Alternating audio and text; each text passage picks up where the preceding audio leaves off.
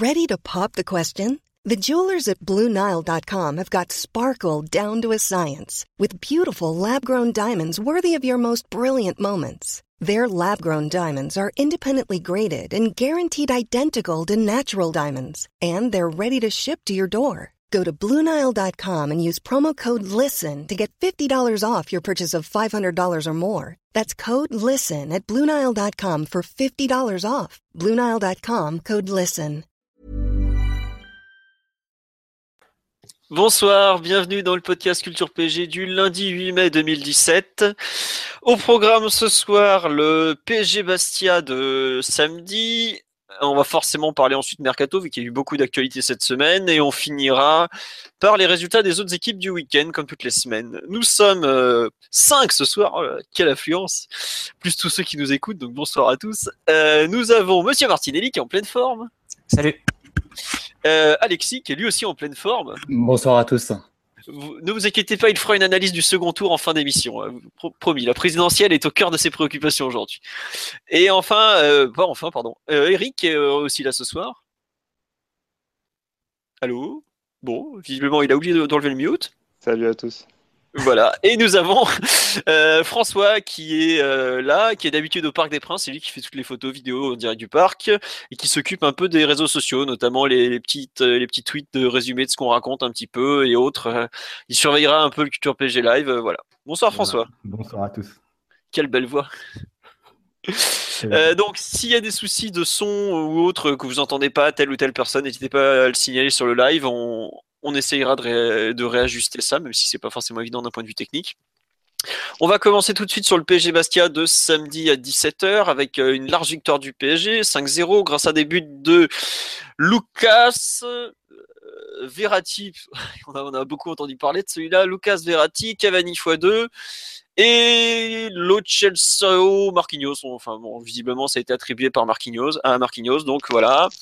Euh, le fameux pouls du match. Visiblement personne voulait se lancer d'après le, bref sondage avant l'émission. Donc euh, je vais m'y coller. Globalement un match très facile du PSG face à une équipe de Bastia clairement limitée. On a vu bah, Paris a marqué un premier but, c'était euh, Oh, archi mérité déjà. Il y avait eu une barre de Lucas, euh, il y avait eu deux trois autres trucs où bon, ça aurait pu basculer. Après, euh, il y a le fameux 2-0, un peu problématique, mais bon, au départ de l'action, faut pas oublier qu'il y a un énorme penalty sur Matuidi. Euh, la seconde période, elle est complètement à sens unique. Bastia aurait pu en prendre 7, 8. Donc, il n'y a, pas eu de match. Euh, je ne sais pas si vous vous rappelez, en décembre, quand on n'était pas très bon, après la défaite à Guingamp, on avait, euh, on avait mis une branlée à Lorient quand on avait pris 5 au Parc des Princes, alors qu'on pareil, on n'était pas très en forme. Bah, J'ai un peu eu l'impression de revoir ce match, et savoir une équipe complètement nulle en face, mais vraiment qu'à je- Enfin, je vois pas comment ils peuvent s'en sortir dans la lutte pour le maintien. hein. C'est même pas méchant, mais enfin, ça prenait l'autre partout alors qu'on n'était pas spécialement brillant non plus. Et un PSG qui déroule face à ce genre d'adversaire, même sans être brillant, qui, sait, qui a su utiliser quelques failles, qui a su marquer sur ses temps forts, et ça suffit tout simplement. Il n'y a pas l'opposition est telle que euh, c'était largement suffisant pour dominer cette équipe-là.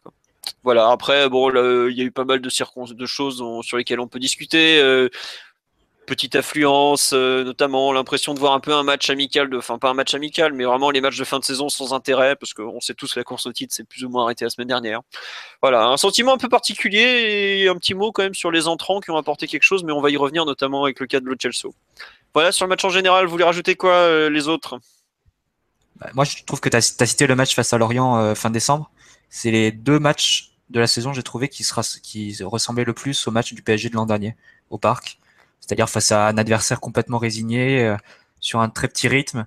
Euh, le PSG qui ouvre le score relativement tôt, qui fait le break dans la foulée et qui euh, s'offre une deuxième mi-temps complètement à sa main en pouvant gérer et en finissant par avoir un, score assez fleuve et des, actions de classe, d'un peu choix individuel de certains joueurs.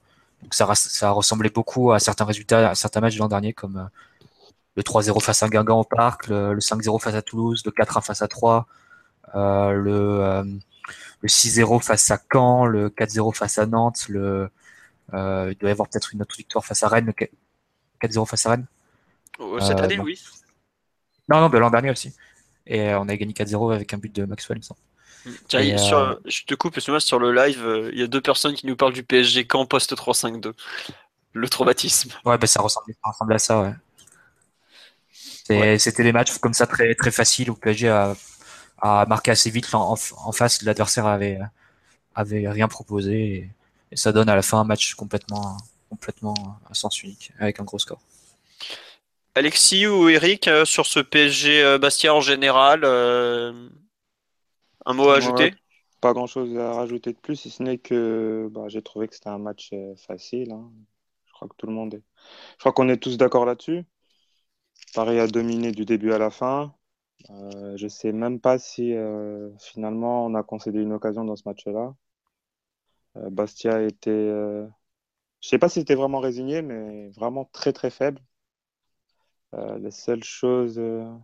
J'ai l'impression qu'il n'y a que Crivelli qui, qui gagnait quelques duels, enfin, notamment des duels aériens.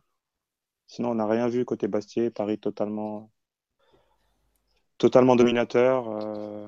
C'était par moment, euh, par moment assez. c'était par moment, enfin, je veux dire, Verratti par exemple a été par moment limite humiliant pour eux. Donc ouais, non, c'était un match, match très facile de fin de saison et puis on a simplement l'impression que nous on va tranquillement assurer la deuxième place et Bastia tranquillement couler en Ligue 2 même, s'il a servi un peu à rien ce match, euh, moi j'ai trouvé l'impression, j'ai eu l'impression quand même que ça a été l'occasion de, pour le milieu de terrain, peut-être de, se projeter un peu plus vers l'avant. On a eu beaucoup de frappes de loin aussi. Ils ont pas mal tenté finalement entre Lucas, euh, Verratti, euh, Meunier, Draxler, Lo Celso. Et au final, ça a peut-être eu le mérite de permettre à certains joueurs de, de tenter un peu plus que, que d'habitude. On l'a vu avec euh, Verratti qui était euh, dans la surface euh, pas mal en première mi-temps, d'autres joueurs aussi plutôt enfin moins offensifs d'habitude qui, aujourd'hui sont, peut-être un peu plus libérés. Bah, c'est en fait c'est un peu bizarre parce qu'après le match, as, bah, toi qui es en zone mixte en plus tu as dû l'entendre, il y a beaucoup de joueurs qui ont dit ouais on a joué plus libéré tout ça. vous avez vraiment trouvé le PG plus libéré ou vous avez juste vu une équipe de Bastia qui était complètement nulle? Alexis, qu'on n'a pas encore entendu. Excuse-moi François. c'était, euh, enfin, euh, en tout cas vu du stade, c'est clair que j'ai l'impression de voir un match au ralenti, quoi. Il y avait, euh, enfin, j'ai rarement vu un match avec si peu d'intensité, quoi. C'était du même acabit que, que le 7-0 qu'on leur, a, qu'on leur a passé en janvier en, Coupe de France. Hein. Où déjà, pareil, on avait tenté pas mal de frappes de loin, d'ailleurs assez moisies, mais qui étaient rentrées, qui étaient rentrées assez facilement. Quoi. Nkunku avait, marqué, je crois. Rabio aussi. Rabio Nkunku qui avait fait euh, deux frappes à terre et qui était pas magnifique, quoi.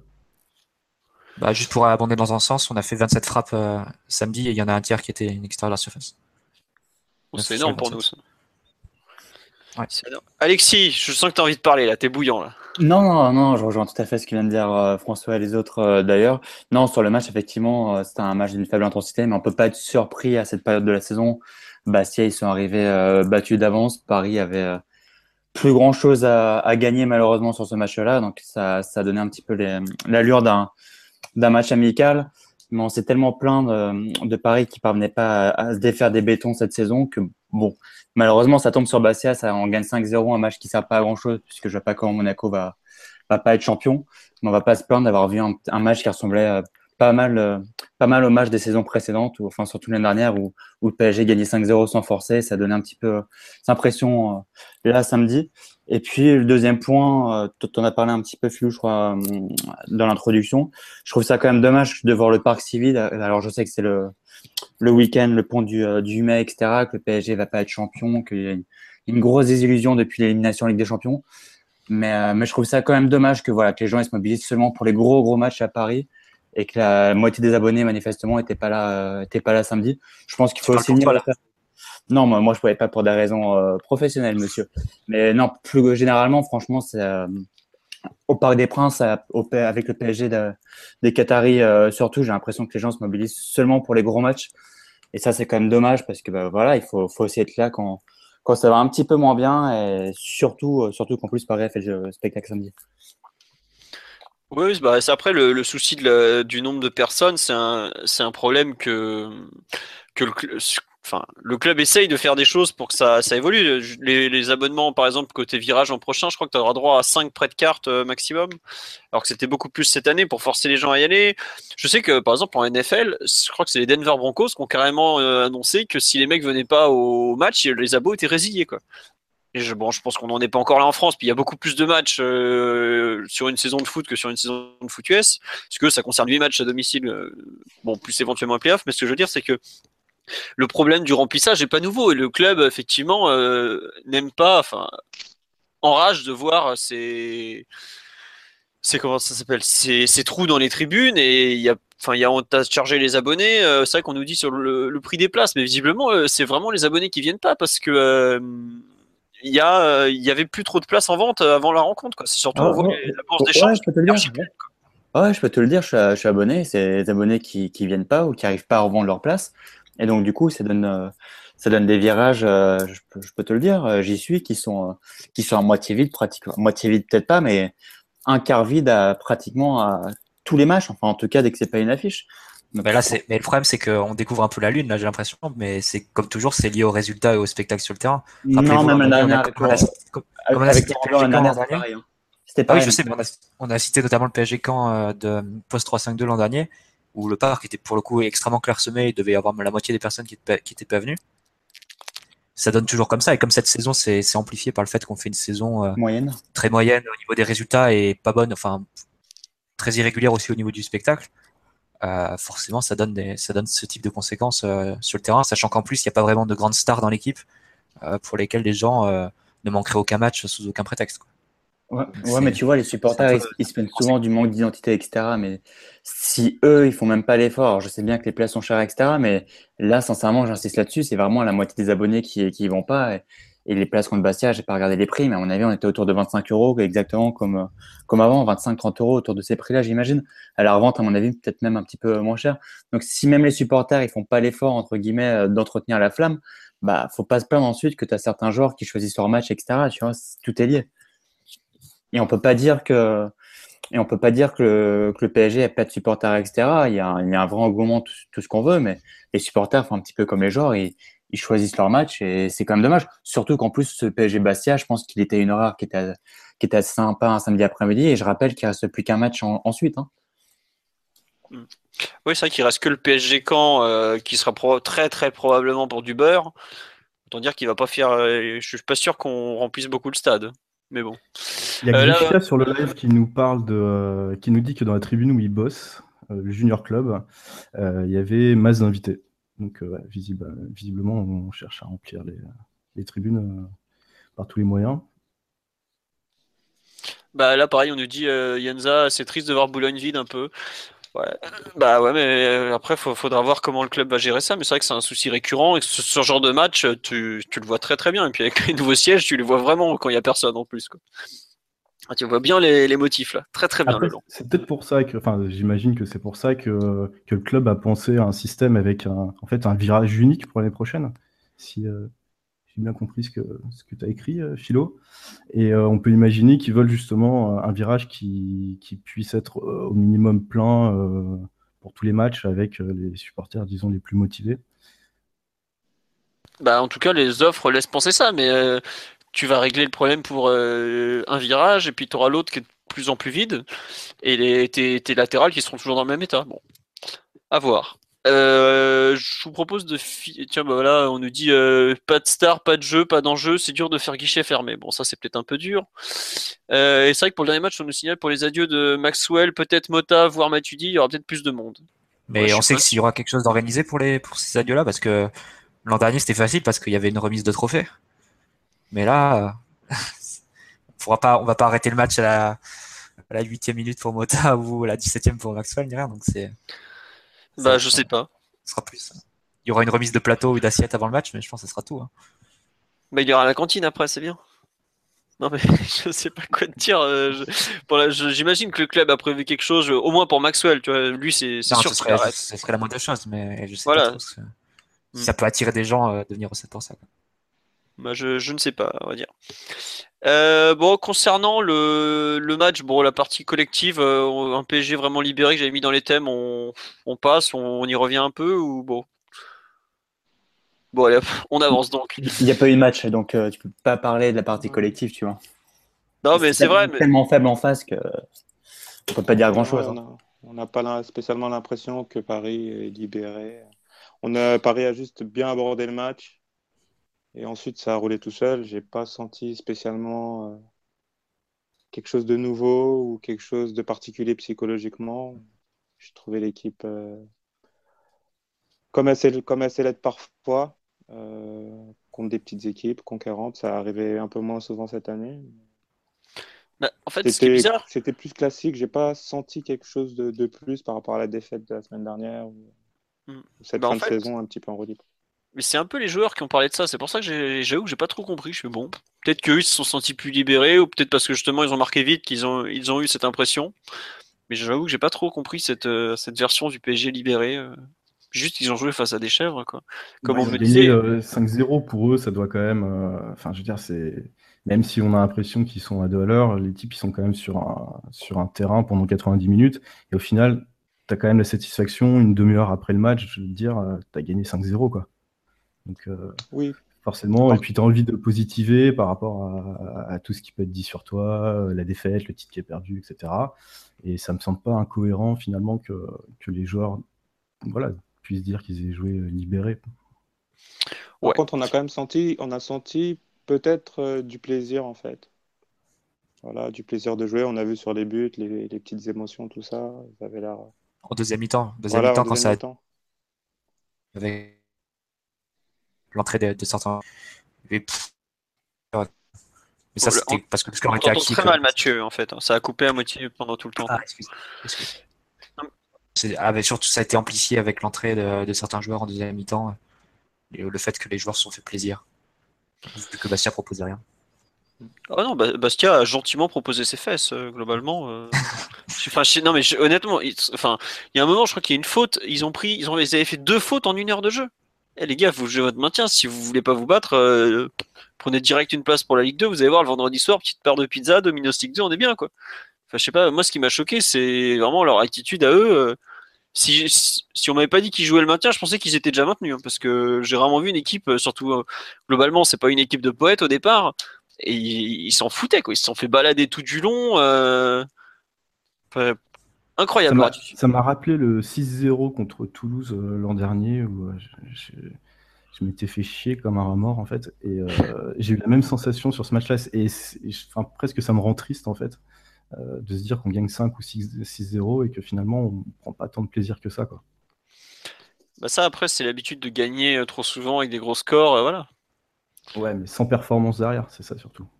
Ouais, c'est le, le, fait que tu as l'impression que l'adversaire finalement il avant même qu'il rentre sur le terrain, il a déjà perdu 5-0. C'est ça qui est terrible. Enfin, j'ai été le premier à me plaindre des bétons au parc qu'on n'arrivait pas à déverrouiller euh, cette saison. Je pense en particulier à, à Toulouse, euh, par exemple. Mais, euh, mais là, on a eu l'effet inverse avec, avec Bastia, qui a mis aucune intensité, rien. Enfin, c'était. Et d'ailleurs, eux qui sont souvent critiqués, en particulier contre nous, pour, pour souvent donner des mauvais coups, etc., bah, le deuxième but, il, a, il est assez symbolique finalement de l'attitude de Bastia sur tout le match. Hein. Ils sont venus battus d'avance en mode en mode, je sais pas si on peut dire c'est en mode vacances, mais en tout cas en mode déjà, déjà Ligue 2. Ouais, bon allez. Euh, tiens, on dit, euh, ça sera chaud un beau résumé. Bastia était comme Nancy contre Monaco, ils se sont résignés à la Dominos League 2, voilà. Allez, on va passer aux performances individuelles côté parisien. Euh, bon, j'ai mis un petit point le Chelsea parce que ça a été un peu la grande attraction du, samedi. Est-ce qu'il y a des joueurs que vous voulez retenir en, en particulier au niveau individuel côté Paris? Bah moi, juste euh, deux. Pour une fois, j'ai beaucoup critiqué cette saison. Euh, je serai rapide. Hein. Meunier et, Lucas. Lucas, j'ai pas mal taillé cette saison. J'ai trouvé, euh, on va dire que ça avait il y avait un adversaire en face de son niveau. Et puis Meunier, que je trouve personnellement. Il a perdu, beaucoup de ballons au début hein, ici. Ouais, non, non, non, il a pas fait un, un début de match en, en, fanfare, on va dire ça comme ça. Mais j'ai trouvé ses corners assez bien frappés. Surtout dans le jeu, j'ai trouvé pour une fois assez bon. Alors ensuite, c'est reste du Lucas, hein, toujours avec beaucoup de déchets, etc. L'adversaire était hyper faible. Et puis le deuxième, Meunier, pour me dire ce qu'on veut, que Meunier défend pas très bien, etc. Moi, si je dois mettre un 11 du PSG, je le mettrais toujours à la place d'Aurier parce qu'offensivement, je trouve vraiment, vraiment pas mal Meunier. Ok, merci pour ce, bref résumé. Euh, tu, qui c'est qui veut faire un petit point sur les joueurs, tout ça, en vitesse ou pas en vitesse ah, quand même. Vas-y, Mathieu, vas-y.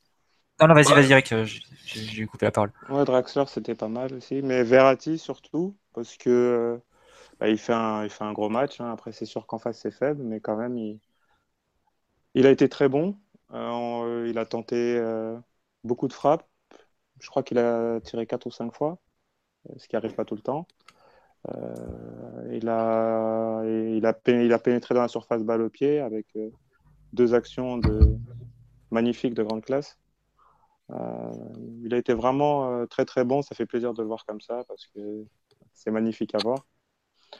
Et voilà, je voulais juste parler de lui parce que j'ai trouvé qu'il était que lui, pour le coup, autant le match était, euh, c'était un match assez facile en fait. Euh, il y avait des buts, mais Verratti était vraiment, euh, a vraiment, a brillé, vraiment brillé dans ce match-là avec vraiment des coups d'éclat et un superbe but. Donc, hmm. T'as pas eu l'impression, enfin vous avez pas eu l'impression, excuse-moi, je t'ai coupé, vous avez pas eu l'impression que après son premier but un peu polémique, il avait absolument voulu en marquer un deuxième, histoire de dire bon c'est bon, je sais pas mettre que des buts de bâtard, je sais aussi mettre des buts où je dois rien à personne. Je pense bah, Son Stallone dans la surface, il fait référence à ça, non? Ouais, il y a, eu ça, et puis même il y en a eu deux. Deux, en plus. Il y en a eu deux. deux Il les frappe de loin aussi, j'ai vu, il a tenté. Bah, ça l'a débloqué, c'est sûr. il s'est tellement fait critiquer de, pour ne pas avoir frappé de loin, etc. cette saison. Moi, il se trouve que c'est tombé sur une mauvaise action, même si franchement, ça changeait strictement rien en match. Et, le fait que l'adversaire était tellement faible, bah, effectivement, Verratti s'est régalé. Hein. Déjà à la base, il est largement au-dessus. Alors si en plus en face, comme tu dis, ils montent leurs fesses, euh, bah, il a régalé tout simplement. Euh, peut-être qu'il a gagné. Excuse-moi. Peut-être qu'il a gagné un petit peu en, confiance euh, parce que c'est vrai qu'il a quand même tenté plus. Il y a eu les slaloms et puis il a tenté aussi une frappe ou deux contrées de l'extérieur de la surface. Euh, j'espère que, ça va continuer comme ça parce que Verratti, ça fait longtemps qu'on dit qu'il doit marquer des buts, un peu plus au moins.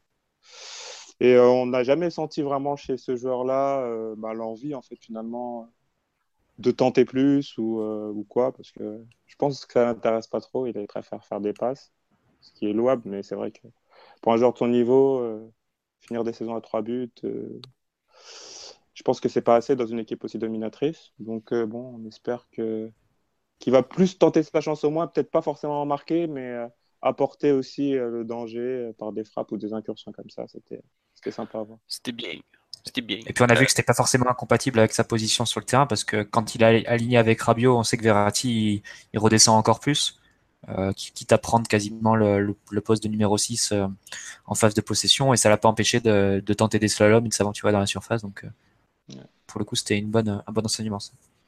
Ouais. Euh, sur live, je fais un petit tour. Il y a beaucoup de, de, de positifs sur euh, Verratti. On nous cite du. Oh là là, ça. dit très bon, effectivement.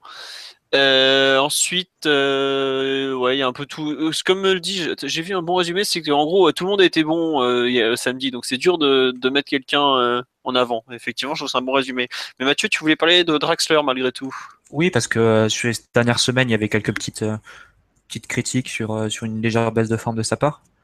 Et là, on l'a revu vraiment à un très bon niveau sur, le match de, de samedi, avec notamment une super passe, une superbe avant-dernière passe sur le premier but de Cavani. Sur le quatrième. Euh, je parle du but de José Guedes qui, qui fait la passe décisive. Ah oui, d'accord, oui. Oui, je croyais que tu me parlais du premier but. En fait, le premier but, euh, dit, c'est lui qui le décale. Enfin, le, but, euh, ah, d'accord. c'est Draxler, Lucas, en fait. Voilà, je croyais que tu parlais de celui-là, c'est pour ça que je complétais avec l'autre. En fait, j'ai rien compris. non, j'ai plus trop les buts en tête, donc euh, ça, du coup, tu fais bien de compléter. Mais non, non, c'était juste pour dire qu'on l'a revu à un, très bon niveau et un point aussi sur la complémentarité avec euh, Matuidi et, Maxwell. On l'a pas relevé la semaine dernière après le match de Nice parce que bon, il y avait pas mal de choses à, dire et notamment d'un point de vue négatif. Mais en première mi-temps, on a vu encore deux fois une combinaison entre les trois où c'est euh, euh, Maxwell qui qui s'appuie sur Draxler, qui remise sur Matuidi et qui Matuidi qui ouvre en première intention sur sur Maxwell. Et c'est un jeu à trois très rapide avec des, des passes en une touche. Et là, on a, revu ce genre de combinaison euh, euh, sur le match de samedi. Euh, d'autres combinaisons un peu plus variées avec Maxwell qui rentre, qui rentre à l'intérieur, Matuidi qui prend, le côté, Draxler aussi qui vient, s'associer dans l'axe. Donc je trouve que les trois s'entendent assez bien et ils sont assez complémentaires en fait dans la façon de, bouger de et de varier leurs mouvements.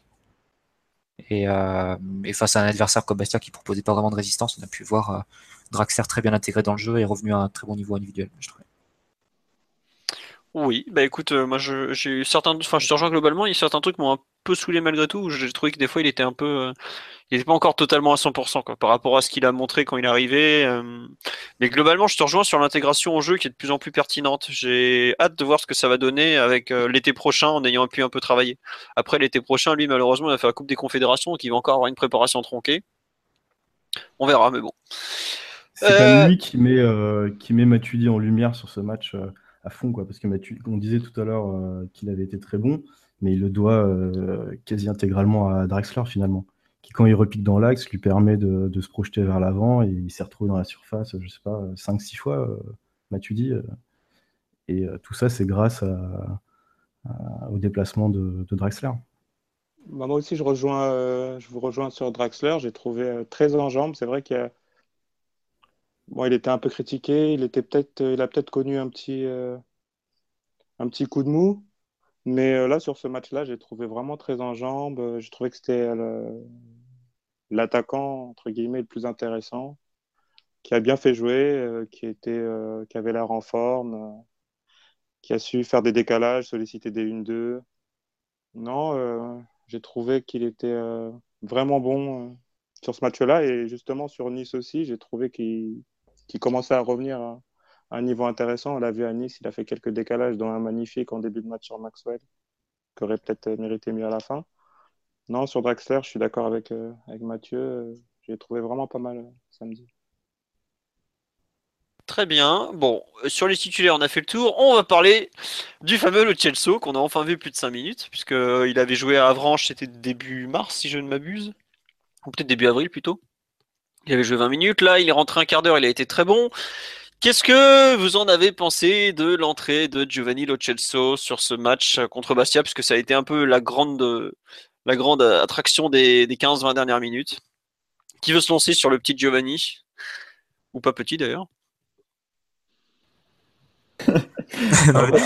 non mais personne c'est dur, c'est dur d'extrapoler vu le match quoi. C'est, bah, euh, il, a fait, il, a fait, une très bonne entrée. Il a montré, il a montré que techniquement il avait du ballon, mais ça à la rigueur, je pense qu'on n'était pas nombreux à, en douter. Euh, mais après voilà, c'est toujours à pondérer avec le niveau de l'opposition. Jusqu'à présent, il a fait 20 matchs face à Bastia, qui était 20 minutes face à Bastia, qui était déjà mené 3-0 et, et 20 minutes face à Avranches, qui était euh, mené déjà, qui était déjà mené au score. Donc c'est dur de, vraiment euh, extrapoler à part le, à part le fait que qu'on a peut-être envie de le revoir sur les deux derniers matchs euh, où il n'y a pas vraiment d'enjeu et où Paris n'est euh, pas dans une obligation de résultat absolu. Donc voilà, c'est et je sais je ne saurais même pas dire si c'est prometteur pour la saison prochaine parce que on a aucune idée. On a aucune même, en vue du mercato, même en vue du mercato, on peut on peut imaginer que que, que soit prêté par exemple. Donc c'est très difficile de, de, tirer des conclusions sur sur son entrée face à, face à Bastia, par le fait de dire qu'on a évidemment tous aimé euh, ce qu'il a fait. Quoi. Ouais, euh, non, juste petit tour sur live. Euh, on nous dit pour un mot, pour le qualifier Argne. Prince du Parc nous dit maintenant, ce sera difficile de dire qu'un entrant ne peut rien apporter en 15 minutes, même si c'était que Bastia. voilà. Grishka nous dit ça reste une grande curiosité le Chelsea pour ceux qui ne suivent pas le foot argentin. On a envie de le voir plus souvent. Euh, et on nous demande qui était sur le dossier Lo au niveau de recrutement. Euh, Lo ça a été repéré de mémoire par Luis Ferrer, le scout du PSG en Amérique du Sud. Et puis après, il y a eu pas mal de tractations. Euh, mais ça date de l'époque Laurent Blanc. Hein. C'était pas du tout euh, Emery qui l'a pris. Hein enfin voilà ou Nicolas Ivers par exemple donc c'était plutôt une piste blanc l'étang euh, Louis Ferrer surtout voilà on nous redit le coup qu'il pouvait rentrer et qu'une enfin qu'un entrant pouvait apporter en, en 10-15 minutes d'ailleurs c'est un truc que je trouve un des points sur lequel je, je critiquerais bien Emery c'est le, le, fait qu'il ait tendance sur ce genre de match un peu rincé euh, de Ligue 1 à trop tarder pour faire ces changements de mémoire il le fait pas rentrer avant qu'il y ait 3-0 c'est ça? Ouais pareil pour Guedes d'ailleurs voilà, exactement. Genre, bon, bah après, il l'a dit enfin devant la presse euh, à François, je crois que c'est à toi qui l'a dit d'ailleurs, que c'était un match pour le faire entrer, parce que c'était un peu, le contexte était très facile, quoi. Ouais, ouais, ouais, effectivement. Voilà, mais bon, euh, le truc, c'est que, est-ce que c'est, voilà, est-ce que c'est ça, c'est possible de l'évaluer dans ce genre de contexte? C'est pas évident, quoi. On nous demande pourquoi on l'a pas vu depuis son arrivée, parce que euh, au début, il était un peu dépassé à l'entraînement par le rythme il sort d'une saison très très très très très compliquée à très très très longue pardon à, Rosario Central parce qu'il avait joué les JO encore en milieu d'année en plus. Et, donc il y avait ça et il y avait pas mal de choses, de fait notamment qu'il avait bah, la concurrence surtout Philo. Oui voilà non il y a la concurrence oui et puis voilà c'est très très dur d'intégrer le, 18 du PSG alors après de jouer c'est encore autre chose. Le fait qu'on était le fait qu'on avait zéro marge en championnat et que euh, et qu'on jouait toutes les compétitions euh, la Coupe de France la Coupe de la Ligue à l'époque encore la Ligue des Champions on pouvait pas non plus faire tourner jusqu'aux joueurs euh, numéro 21 22 23 de l'effectif c'est à un moment tu, tu, joues avec tes meilleurs joueurs et le Chasso malgré tout le talent qu'il a tu ne peux pas le considérer comme un joueur majeur du PSG. Hmm. Ouais, voilà. C'est normal, de, normal de pas le voir euh, vu le contexte en championnat. Et, mais tu vois, à saint sachant qu'on a rien à gagner et rien à perdre, ça serait intéressant de le voir à l'extérieur, euh, une petite heure, un truc comme ça. Guedes pareil d'ailleurs. Euh, à saint à saint on a encore à gagner et à perdre. Hein. Bah, on a quoi 5 points d'avance sur Nice, non? Bah ouais, mais enfin, les mecs, ils l'ont clairement dit qu'ils y croyaient encore. C'est plutôt contre quand éventuellement on fera tourner parce que Monaco a joué entre temps contre non, mais c'est Lille et Rennes, Lille et saint ah oui, oui, c'est vrai, si tu perds la santé, ok, ouais, d'accord. Non, non, tu, tu, pour moi, tu, perds santé, tu, seras pas, tu seras pas remonté. Il y a la différence de but qui joue en notre faveur. Voilà. Mais euh, à saint je pense qu'on va mettre une vraie équipe de titulaires. Ouais, il, ouais, mettrait une vraie équipe, forcément. Ouais. Voilà. Euh, et, et euh, Rachel, représentante de la team Lucelso, qui dit on se réjouit qu'il ait sauté Ben Arfa, c'est le plus important. euh, oui, mais bon. Après, le but pour lui, c'est c'est un peu de voir. Je ne sais pas si on peut être rassuré pour lui d'ailleurs, parce que si Paris fait une grosse recrue, ce qui semble être le cas euh, offensivement, déjà qu'il n'a pas beaucoup joué cette saison, qu'il faudra voir si Di Maria reste, mais j'ose espérer qu'il restera, Drassler ne bougera pas, etc. On peut penser qu'il remplacera peut-être dans le meilleur des cas Ben Arfa sur le banc, et je suis même pas sûr. Hein. Ça va être compliqué Après, quand même. S'il est prêté, euh... oui, s'il est prêté, c'est probablement la meilleure solution pour lui. Je pense que c'est la meilleure solution pour lui et pour le club. On sait qu'au milieu de terrain, on a un vrai chantier et qu'il nous faudrait un à deux gros joueurs passer le cap. Et dans ce cas-là, Lo il passerait sixième ou septième dans la hiérarchie. Plus sûrement septième, surtout si Mota prolonge. Franchement, c'est pas très intéressant, je pense, pour lui de rester une saison au PSG à être euh, la septième option au milieu et, de jouer quelques bouts de match par-ci par-là. Je pense que c'est mieux. Si, l'intérêt vraiment du, du de, Bielsa est, réel, euh, le club et le joueur ont tout intérêt à exploiter cette piste parce que le PSG a besoin de se renforcer de façon forte au milieu de terrain. De façon immédiate, Ouais, de façon immédiate et avec des gros joueurs qui sont, euh, qui sont capables d'être titulaires immédiatement. Et, et si Mota prolonge en plus, ça fera pas beaucoup de place pour le Chesso qui, pour l'instant, est, utilisé systématiquement au milieu de terrain par, euh, par Emery, pas dans les trois devant. Donc, oui, euh. tout à fait, ouais, absolument. Et d'ailleurs, pendant que j'y pense, c'est une passe décisive aussi pour Guedes. Hein. Oui, Lexi, mais on parle de l'autre Chelsea là. Oui, je sais bien, je sais bien. je suis en train de conclure sur le sujet. Euh, je parlais des deux en même temps. Donc, euh, non, mais tu vois, Mathieu, quand tu dis que 6 7 choix de l'effectif, si on, si on rompt avec le 4-3-3, qu'on se retrouve l'année prochaine plutôt 4-2-3-1, euh, est-ce que finalement il aura, il peut pas trouver de place On va jouer en 4-3-3. Oui, oui, toujours des matchs qu'on va jouer en 4-3-3. Donc... Bien sûr, mais bon. À voir. si tu regardes, si tu par exemple Mota, Verratti, regarde, tu vas garder Mota, Verratti, Rabiot et Pastore sûr. Tu vas peut-être garder Matuidi, donc ça te fait déjà 5 joueurs qui sont devant lui. Mm. Et à cela, tu ajoutes une ou deux recrues. Enfin, c'est compliqué, euh, c'est compliqué pour le, pour le Chasso. Hein. Mm. Sur le live, on nous demande quel est son poste d'ailleurs à Lo Celso. Son poste, bah, à Rosario Central, il jouait euh, numéro 10 dans un 4-4-2 euh, en live. en losange, je vois live, je dis live. Voilà. Donc c'est vraiment pur 10 qu'un poste qui n'existe pas trop en Europe, malheureusement pour lui. À part dans certaines équipes de Bundesliga pas très équilibrées. Mais ouais, voilà, c'est, il, il, a un poste qui n'existe pas en France techniquement. Dans le 4-3-3 du PSG, euh, ce serait euh, soit tu le mets relayeur, mais voilà, il y avait un des soucis qu'il avait, c'est qu'il a un peu tendance à prendre des cartons à tout va. Et euh, même à l'entraînement, des fois, il envoie des tacles, visiblement, t'as intérêt à enlever tes chevilles. Donc c'est typiquement le mec qui va prendre des, cartons à tout va. Tu te retrouves à 10 à l'heure de jeu parce qu'il a envoyé deux tacles de sauvage, c'est un peu compliqué. Quoi. Et c'est pour ça que sa période d'adaptation est longue mais euh, c'est pas c'est pas déconnant de, de, peu le voir cette saison. Après, moi je suis pas aussi convaincu que vous qu'il sera prêté l'an prochain. Hein. Je pense que si on doit en prêter un des deux jeunes qui se battent actuellement pour un poste de relayeur, ça sera plus Nkunku que lui. Par contre, je vois bien le PSG euh, le prêter en janvier, prochain. Ouais, plutôt en janvier, histoire de continuer à l'acclimater. Tout le monde l'aime bien. Voilà quoi. Pour revenir sur la question du poste, par exemple, je sais qu'au Barça, ils avaient un moment supervisé le Chelsea, ils avaient estimé qu'il s'adaptera jamais au 4-3-3 du Barça. Donc c'est pour ça qu'ils ont préféré, enfin ça c'est la version euh, qu'ils ont donnée à STH Sport ou à Mundo Deportivo, genre des deux. D'où les, questions qui entourent son, profil aujourd'hui. Voilà, bah tiens, Shelra qui a beaucoup suivi le, petit en Argentine, disait ouais, il s'est pris des rouges stupides à Central, il tacle à tout va. Et eh ben ma petite, je peux te dire que c'est toujours pareil en France et que justement le staff lui a dit plusieurs fois calme-toi, c'est pas la peine de découper tout le monde dans l'effectif. Mais bon. Euh, sur Guedes, vous voulez en parler un peu euh, ou pas? Sur son entrée, peut-être. Euh, moi Guedes, moi je veux bien en parler. Vas-y, vas-y. je trouve que premièrement il a beaucoup d'envie. Et puis ensuite, il a aussi envie de s'inscrire un peu dans le collectif, de jouer avec les autres, etc. Je trouve que c'est c'est quand même pas mal. Alors, euh, il paraît un peu brouillon comme ça, même si je pense pas qu'il le soit tant que ça. Je pense qu'il a, c'est plus de la fougue qu'autre chose.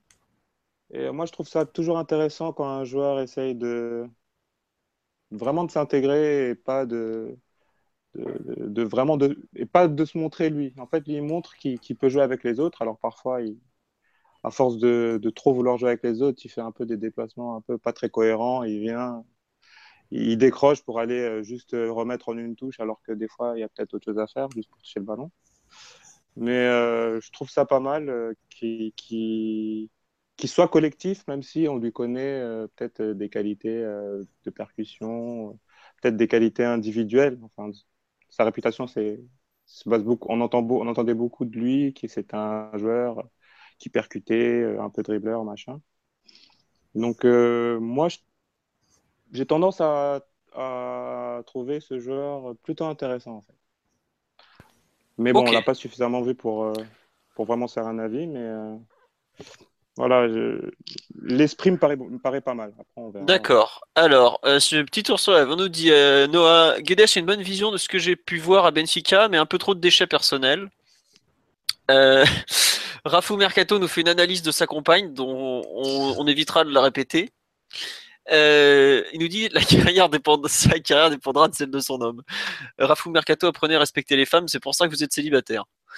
Euh, on nous dit qu'il a l'air travailleur, son statut évoluera sûrement en fonction de celui de Lucas. Je confirme qu'aux entraînements, Guedes est très très euh, comment dire appliqué. C'est vraiment un de ses points forts en tout cas.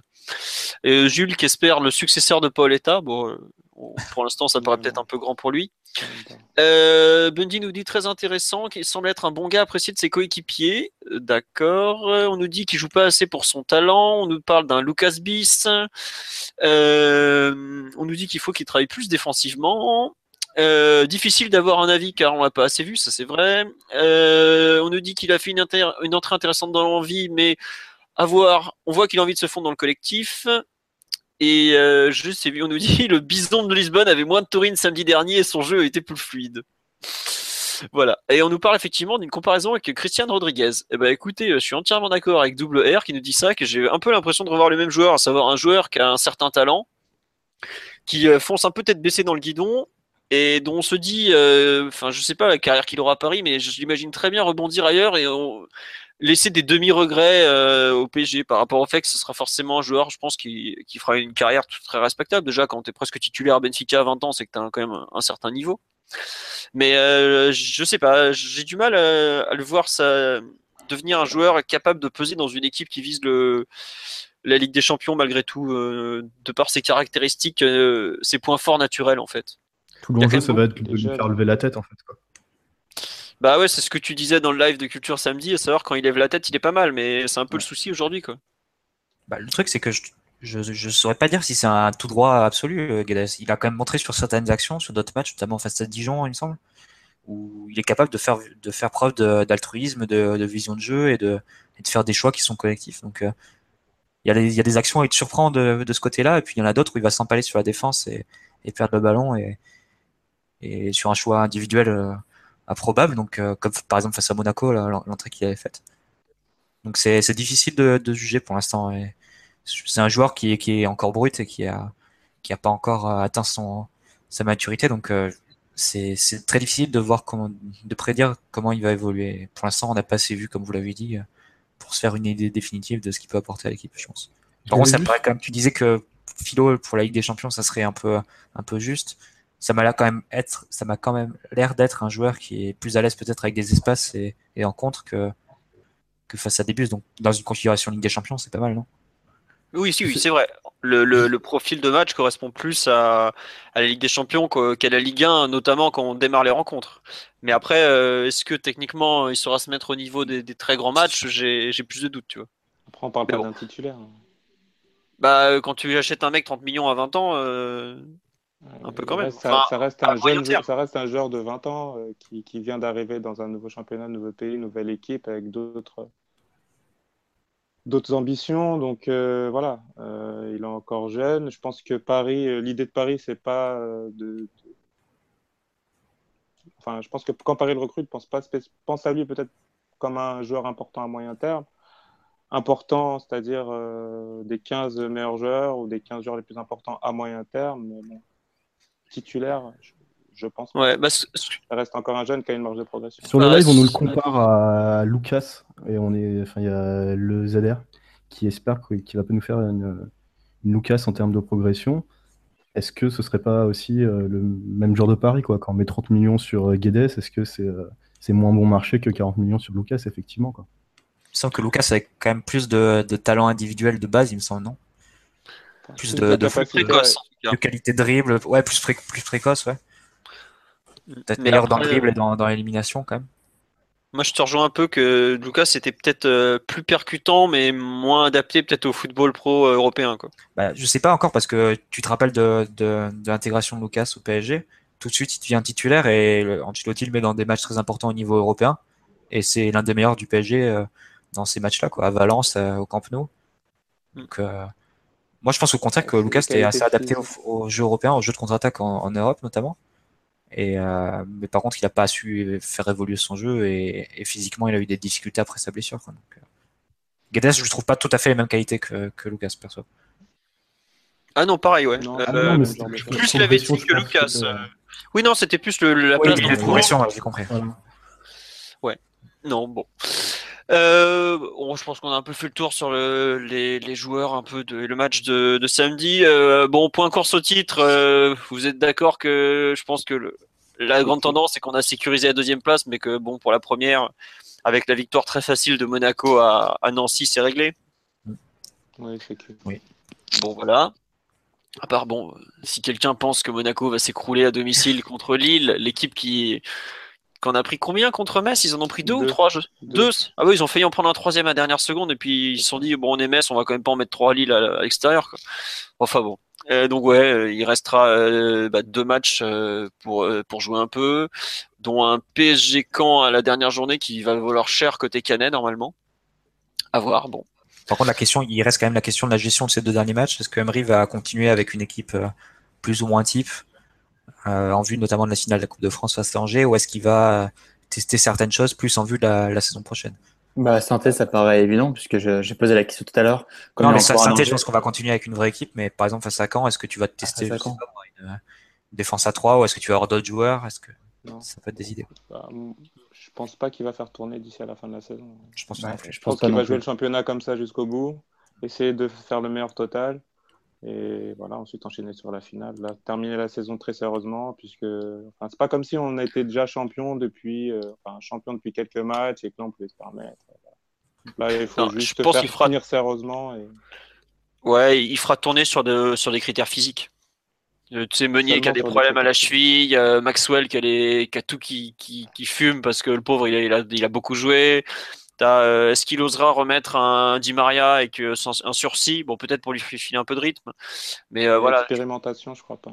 Ouais, non, pareil, j'y crois pas du tout. C'est pas.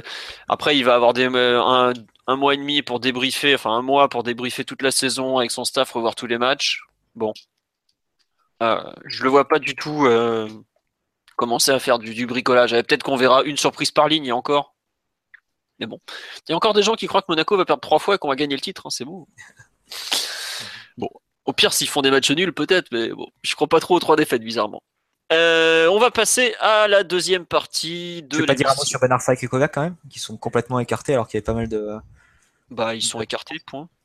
Non, mais aujourd'hui, je pense que Ben Arfa. Euh, Parce que Jean-Kévin Augustin passe devant maintenant quand même. C'est.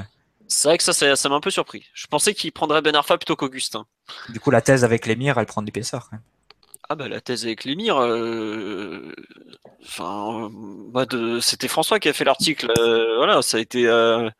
à moitié confirmé, même s'il y a des doutes concernant la, personne à laquelle Ben Arfa s'est adressé euh, quand il a fait sa connerie. Quoi. Mais je suis pas sûr que ça rentre dans les choix d'Emery en revanche.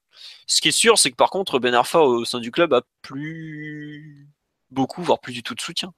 Il était sur une pente ascendante euh, depuis le début de l'année, et puis là, euh, a priori, à partir de, ce moment-là, ça a commencé à, décliner. Quoi. Il y a moyen que ce soit quand même quelque chose qui ait, qui ait une certaine importance. Après, il avait du temps de jeu, mais à l'entraînement, il avait complètement lâché de nouveau depuis un certain temps. Donc euh, bon, faut voilà, tu sais que c'était mal parti, euh, et puis bah, ça se finira mal comme prévu ou presque. Et voilà, il partira l'été prochain, on, va bien réussir à lui trouver un club. Les Niçois, ils font les malins, à thème, à thème, bah reprenez-le, il n'y a pas de souci. Puis vous nous filez un, bon en échange, voilà. Euh, on nous dit Pastore était blessé pourtant dans le groupe terrible pour Krikoviak. Oh, je suis pas sûr que Pastore était, était blessé, s'il l'aurait pas pris sinon c'était pas, il joue pas avec la santé des joueurs comme ça. C'est juste qu'il n'est pas rentré parce qu'on menait largement et qu'il n'y avait pas besoin de, pas besoin de faire rentrer un joueur. Il vaut mieux lui laisser quelques jours de repos en plus, histoire qu'il soit à 100%. Mais bon. Euh, on nous dit, nous remercions Gaston Gaudio pour ses infos. Tout à fait. Formidable intervention sur un média argentin. Et est-ce qu'on une chance de voir Caligari sur cette fin de saison Ça va être compliqué. En ce moment, il fait pas les entraînements avec les professionnels, donc j'ai un peu de mal à croire qu'on va le revoir soudainement. Euh, qui jouera la finale Areola ou Trap D'après la logique, ce serait Areola plutôt. Mais bon, euh, voilà. Tiens, on nous dit qu'il y en a un qui est d'accord pour échanger Ben Arfa avec Seri. Je suis pas sûr que Niçois soient d'accord, mais bon, on va voir. On va passer au mercato après un, oh tout petit 45 minutes sur le match du week-end. C'est dire s'il était pourri celui-là, parce qu'en général, il fait plutôt une heure, une heure et quart. Euh, un petit point sur la direction sportive, puisque cette semaine, euh, enfin, au cours de la semaine écoulée, depuis le dernier podcast, on a eu la rumeur Bertha qui est revenue avec Simeone. On a eu euh, le nom de Sabatini, il me semble, qui est ressorti. Aujourd'hui, il y a euh, Loïc Tosi de Goal.com qui a parlé de Baldini lors d'une émission euh, vocale, enfin audio plutôt, avec PSG Show, c'était. bon, beaucoup de noms qui sortent. Antero Henrique, la piste est toujours bien active, bien entendu. Au niveau de, de, la direction sportive, euh, aujourd'hui, euh, qui veut se lancer euh, sur la partie générale? Oh, Oui, j'oubliais le bon Patrick Levert qui, qui, compte toujours rester à Paris. Et puis d'ailleurs, il, il, a toujours des soutiens au club et il est très bien parti pour rester au club. Il est très très très bien parti même. Euh, qui veut se lancer un peu sur la partie direction sportive par rapport à ce qu'on a appris cette semaine en général euh Je vais commencer, je vais essayer d'être euh, rapide. Moi, je crois que le vrai, vrai, vrai point d'interrogation, en fait, c'est de savoir quel profil cherche exactement le PSG. Que s'il cherche un homme de vestiaire ou s'il cherche un, un, vrai recruteur, c'est quand même deux notions qui sont totalement différentes. Tu as beaucoup de directeurs sportifs qui sont très bons pour recruter, mais qui seront pas forcément, ce sera pas forcément leur rôle pour faire le, le lien entre le, vestiaire et, l'entraîneur. Et puis à l'inverse, on a d'autres qui seront pas forcément très bons euh, pour recruter, mais qui vont être des super confidents pour les joueurs, etc., pour, euh, pour aider l'entraîneur. Donc je crois que le PSG, la vraie question qu'ils doivent se poser et qu'ils doivent être en train de se poser d'ailleurs, c'est de savoir quel profil ils recherchent exactement. Parce que c'est bien beau de dire on veut un directeur sportif, mais c'est exactement le même principe de dire on veut un entraîneur, oui, mais tu as un entraîneur qui joue l'attaque, qui est plutôt frileux, euh, qui bétonne, etc., etc. Bah, là, c'est exactement le même principe. C'est quel type de profil on recherche au niveau du directeur sportif. Et, là, pour être tout à fait honnête, j'ai un petit peu du mal à savoir ce que le PSG euh, cherche. S'il cherche vraiment un, un vrai recruteur ou s'il recherche quelqu'un qui, a, bah, voilà, qui a de l'aura médiatique et qui soit pas un, fantôme comme, euh, comme Monsieur Kluivert et, le pire de tous, Monsieur, Monsieur.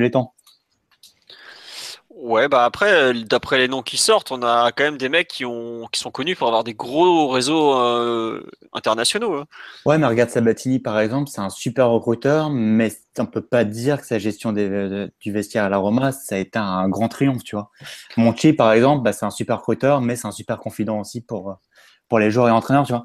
Tu as, plein de sortes de directeurs sportifs. Euh, le gars de Porto, j'en sais rien, je connais pas du tout, tu vois. Donc, euh, j'en doute pas une seule seconde qu'il soit compétent, mais ça dépend vraiment de ce qu'on va lui demander. Surtout si tu gardes en plus euh, le grand Patrick Kluivert. Bah, Patoche est bien, bien, bien parti pour rester. Hein. Très, très bien parti même. Hein. Mais dans il n'aura pas, le même rôle. Mais pour moi, aujourd'hui, c'est ça qui est fou, c'est que euh, tu as donc Kluivert qui, qui contacte des, des, agents, des joueurs, enfin plutôt les joueurs que les agents que les joueurs, pardon mais euh, personne ne sait exactement ce qui va devenir l'année prochaine. À un moment, on avait parlé de prendre deux, deux directeurs, enfin pas deux directeurs sportifs, mais deux, deux mecs de ce, de ce niveau-là, à savoir un, vraiment une figure directeur sportif du PSG bien identifié et un mec en adjoint. on a parlé de Maxwell notamment pour ce rôle-là. je crois que c'était Loïc de Goal.com qui en avait reparlé il y a pas longtemps. effectivement, on a proposé ça à Maxwell. Même lui, il se réfléchit parce que c'est assez louche. Comme, enfin, c'est pas louche, mais c'est un peu vague. Et tu sais pas aujourd'hui si ce que tu vas faire avec Kluivert, ce que tu vas faire avec l'autre qui va arriver, est-ce que tu vas en prendre un troisième pour gérer le camp des loges au quotidien ou pas? Euh, Comme tu dis. Non mais enfin tu, on va, je sais même pas la, forme qu'aura l'organigramme sportif l'an prochain quoi. Si on pouvait s'éviter euh, une organisation style armée mexicaine, ce serait pas mal quand même. On limite à un, un vrai directeur sportif et un adjoint, mais c'est bon, on va pas non plus multiplier les postes. Euh de représentation, d'ambassadeur, de, d'adjoint de l'adjoint. Euh, moi, c'est clair et moi, ça favorise euh, le, le, l'aspect serein du travail, puisque tu auras toujours, euh, plus il y a de monde, et puis tu auras toujours des, des histoires de, de, lutte de pouvoir, de politique, etc. moins t'as de postes, c'est plus facile à la décision, je pense. Exactement. Donc, ça permettrait de plus facilement que, que, tout le monde tire dans le même sens. Euh, voilà, que que y ait le moins possible de, enfin, le moins possible essayer de se placer ou, d'influencer euh, le président tour à tour. C'est vrai qu'il faudrait simplifier l'organigramme. Je trouve qu'il y, a beaucoup de monde, enfin, il y a beaucoup de monde proche de Nasser, euh, mm. proche des, des, postes décisionnaires. C'est pas clair du tout et, et on voit que c'est pas c'est pas bon puisque bah, finalement au niveau de la politique sportive ça fonctionne pas au PSG. Ah non, ouais, cette saison, ça a été un échec énorme, globalement. Mais c'est un échec de, du recrutement à ce qui s'est passé en cours de saison. Et le problème, c'est que ce qu'on a vécu là, ça va recrutement raté, plus euh, les mecs qui se cachent pendant la saison, c'est exactement ce qu'avait vécu Blanc euh, les années précédentes, sauf que le recrutement, euh, ça passait un peu à l'as parce qu'on avait d'autres moyens de, de s'en sortir. Quoi. Parce que notamment parce qu'on gagnait le championnat, entre autres on peut aller plus loin. C'est pas uniquement, enfin, la politique sportive, c'est pas un échec que depuis cette année. Hein. Quand tu vois que, euh, on se répète toujours, on le dit souvent, mais c'est quasiment l'équipe de Leonardo qui est encore là. C'est que, c'est qu'il y a eu un problème quelque part dans dans la vision, euh, dans la vision sportive, dans la vision du projet, dans la vision du futur. Là, il faudrait vraiment quelqu'un de, de, sérieux qui a vraiment une vraie vision pour l'avenir, qui saurait gérer les, les, transferts, surtout les, les, contrats en fait, parce que plus a des transferts, euh, les contrats, il faut que ce soit quelque chose de carré. Là, chaque année, il y a des feuilletons. Je ne pense pas que ce soit comme ça dans, les autres grands clubs européens. Voilà, il faut vraiment mettre de l'ordre euh, à plein niveau. Ouais, on nous dit le club va réussir à renverser la courbe du chômage en inventant de nouveaux postes. J'espère qu'on va pas en arriver jusque-là quand même, mais bon. Euh, Mathieu, tu as un avis sur cette direction, euh, toi qu'on n'a pas encore entendu sur le sujet? Bah, Sur les rumeurs, si tu veux, euh, moi j'ai l'impression que après les, infos données par la Cadena Copé il y a une dizaine de jours et par Di Marzio la semaine dernière, que Andrea Berta semble, semble être la priorité du PSG à ce poste et que Antero Henrique serait un peu le plan B, plus facile à plus facile à attirer parce qu'il est disponible tout de suite et que mhm. il a pas on n'a pas à aller le, chercher à le convaincre euh, parce qu'il est déjà dans un autre club. j'ai l'impression que Antero Henrique c'est le, plan de secours au cas où Andrea Berta n'accepterait pas la, proposition et d'après d'après Di Marzio euh, il devrait donner sa réponse cette semaine. Donc euh, après, en tout cas après l'élimination de l'Atlético face au Real. Donc euh, on va voir, je pense que ça peut se décanter assez vite, mais j'ai lu sur PSG United, euh, le compte Twitter, qui, semble être assez crédible, que, que Nasser avait prévu d'aller au Portugal pour se renseigner sur la, la situation judiciaire de d'Antero Henrique. Donc euh, là, ça pose quand même une question, c'est si Bertha dit non et si on se rend compte que les, les casseroles judiciaires de d'Antero Henrique sont plus plus gênantes qu'initialement prévues, quel est le plan C et qu'est-ce qu'on a prévu quoi après ça. Donc, euh, euh, et l'autre question, c'est et l'autre question, c'est de savoir si on a une idée euh, crédible du travail de Monsieur Nariquet à Porto. Ah bah, il, tu le connais vraiment bien. Enfin, il, y a beaucoup, il y a beaucoup de Portugais qui en ont parlé et en, plutôt en très bien. Hein. il a quand même été pendant 10 ans le bras droit de Pinto da Costa, c'est pas rien, le bras droit de. Voilà, ouais, il a battu Porto, etc. Donc, euh, est-ce qu'il correspond à ce que le PSG recherche? A priori, bah, oui. Pour moi, totalement. C'est, tu vois, je vois les profils Enrique, Berta, Sabatini, tout ça, c'est le mec qui euh, qui correspond mieux. Quoi. Il, il a su gérer. Déjà, il a connu tout dans un club. Parce il est rentré au début, il gérait le fanzine du FC Porto quand même. C'est pas. c'est exceptionnel. Hein. Ah non, il a fait un parcours dans le club incroyable. Et puis, bah, en termes de résultats, tout ça, il, s'en est très, très, très bien sorti. Non. Moi, je suis pas, je suis pas tellement d'accord avec toi, Philo, parce que euh, il me semble quand même que si tu prends les deux, entre André Berta et Antero Henrique, celui qui connaît plus le, le, fonctionnement d'un club et du recrutement d'un club, euh, de la dimension que prétend avoir le PSG, c'est plus celui de l'Atlético. Euh, que celui de Porto, qui est dans un modèle d'achat-revente euh, et qui euh, fait du business en prenant des joueurs très assez inconnus au, Brésil, en Amérique du Sud, et qui après vise à les revendre, alors que du côté de l'Atlético Madrid, c'est pas forcément la même politique. Et on cherche des joueurs qui sont opérationnels rapidement pour pouvoir être compétitifs en Europe et, dans la Liga, qui est le, championnat le plus dur au monde. Donc, ça me paraît ça me paraît, ça me paraîtrait être un profil plus adapté pour, pour le club que le PSG, qui va pas non plus aller chercher chaque année 15 euh, joueurs différents, dont la moitié sud-américains de moins de 21 ans qui euh, qui peut pas jouer. ouais. Après, je ne dis pas que Antero Henrique pourrait pas faire autre chose, hein, je dis pas ça du tout. Justement, c'est ça qui m'intéresse, c'est qu'il va pas faire que du recrutement. Ce sera un autre, job pour lui, quoi. Voilà, mais le truc, c'est qu'Enrique, l'avantage, c'est qu'il a pas fait que du recrutement dans sa vie. Il a, il a aussi géré vraiment un club. Et au PSG, étant donné qu'on a quand même, en termes de structure, on est très déficitaire à ce niveau-là, pour ça que ça c'est presque limite la partie autre que le recruteur qui m'intéresse le plus dans son profil, quoi. Ah ouais, c'est ça, c'est là-dessus que je voulais t'entendre. Euh, c'est le fait que lui, il est vraiment complet, quoi. Lui est, ultra complet.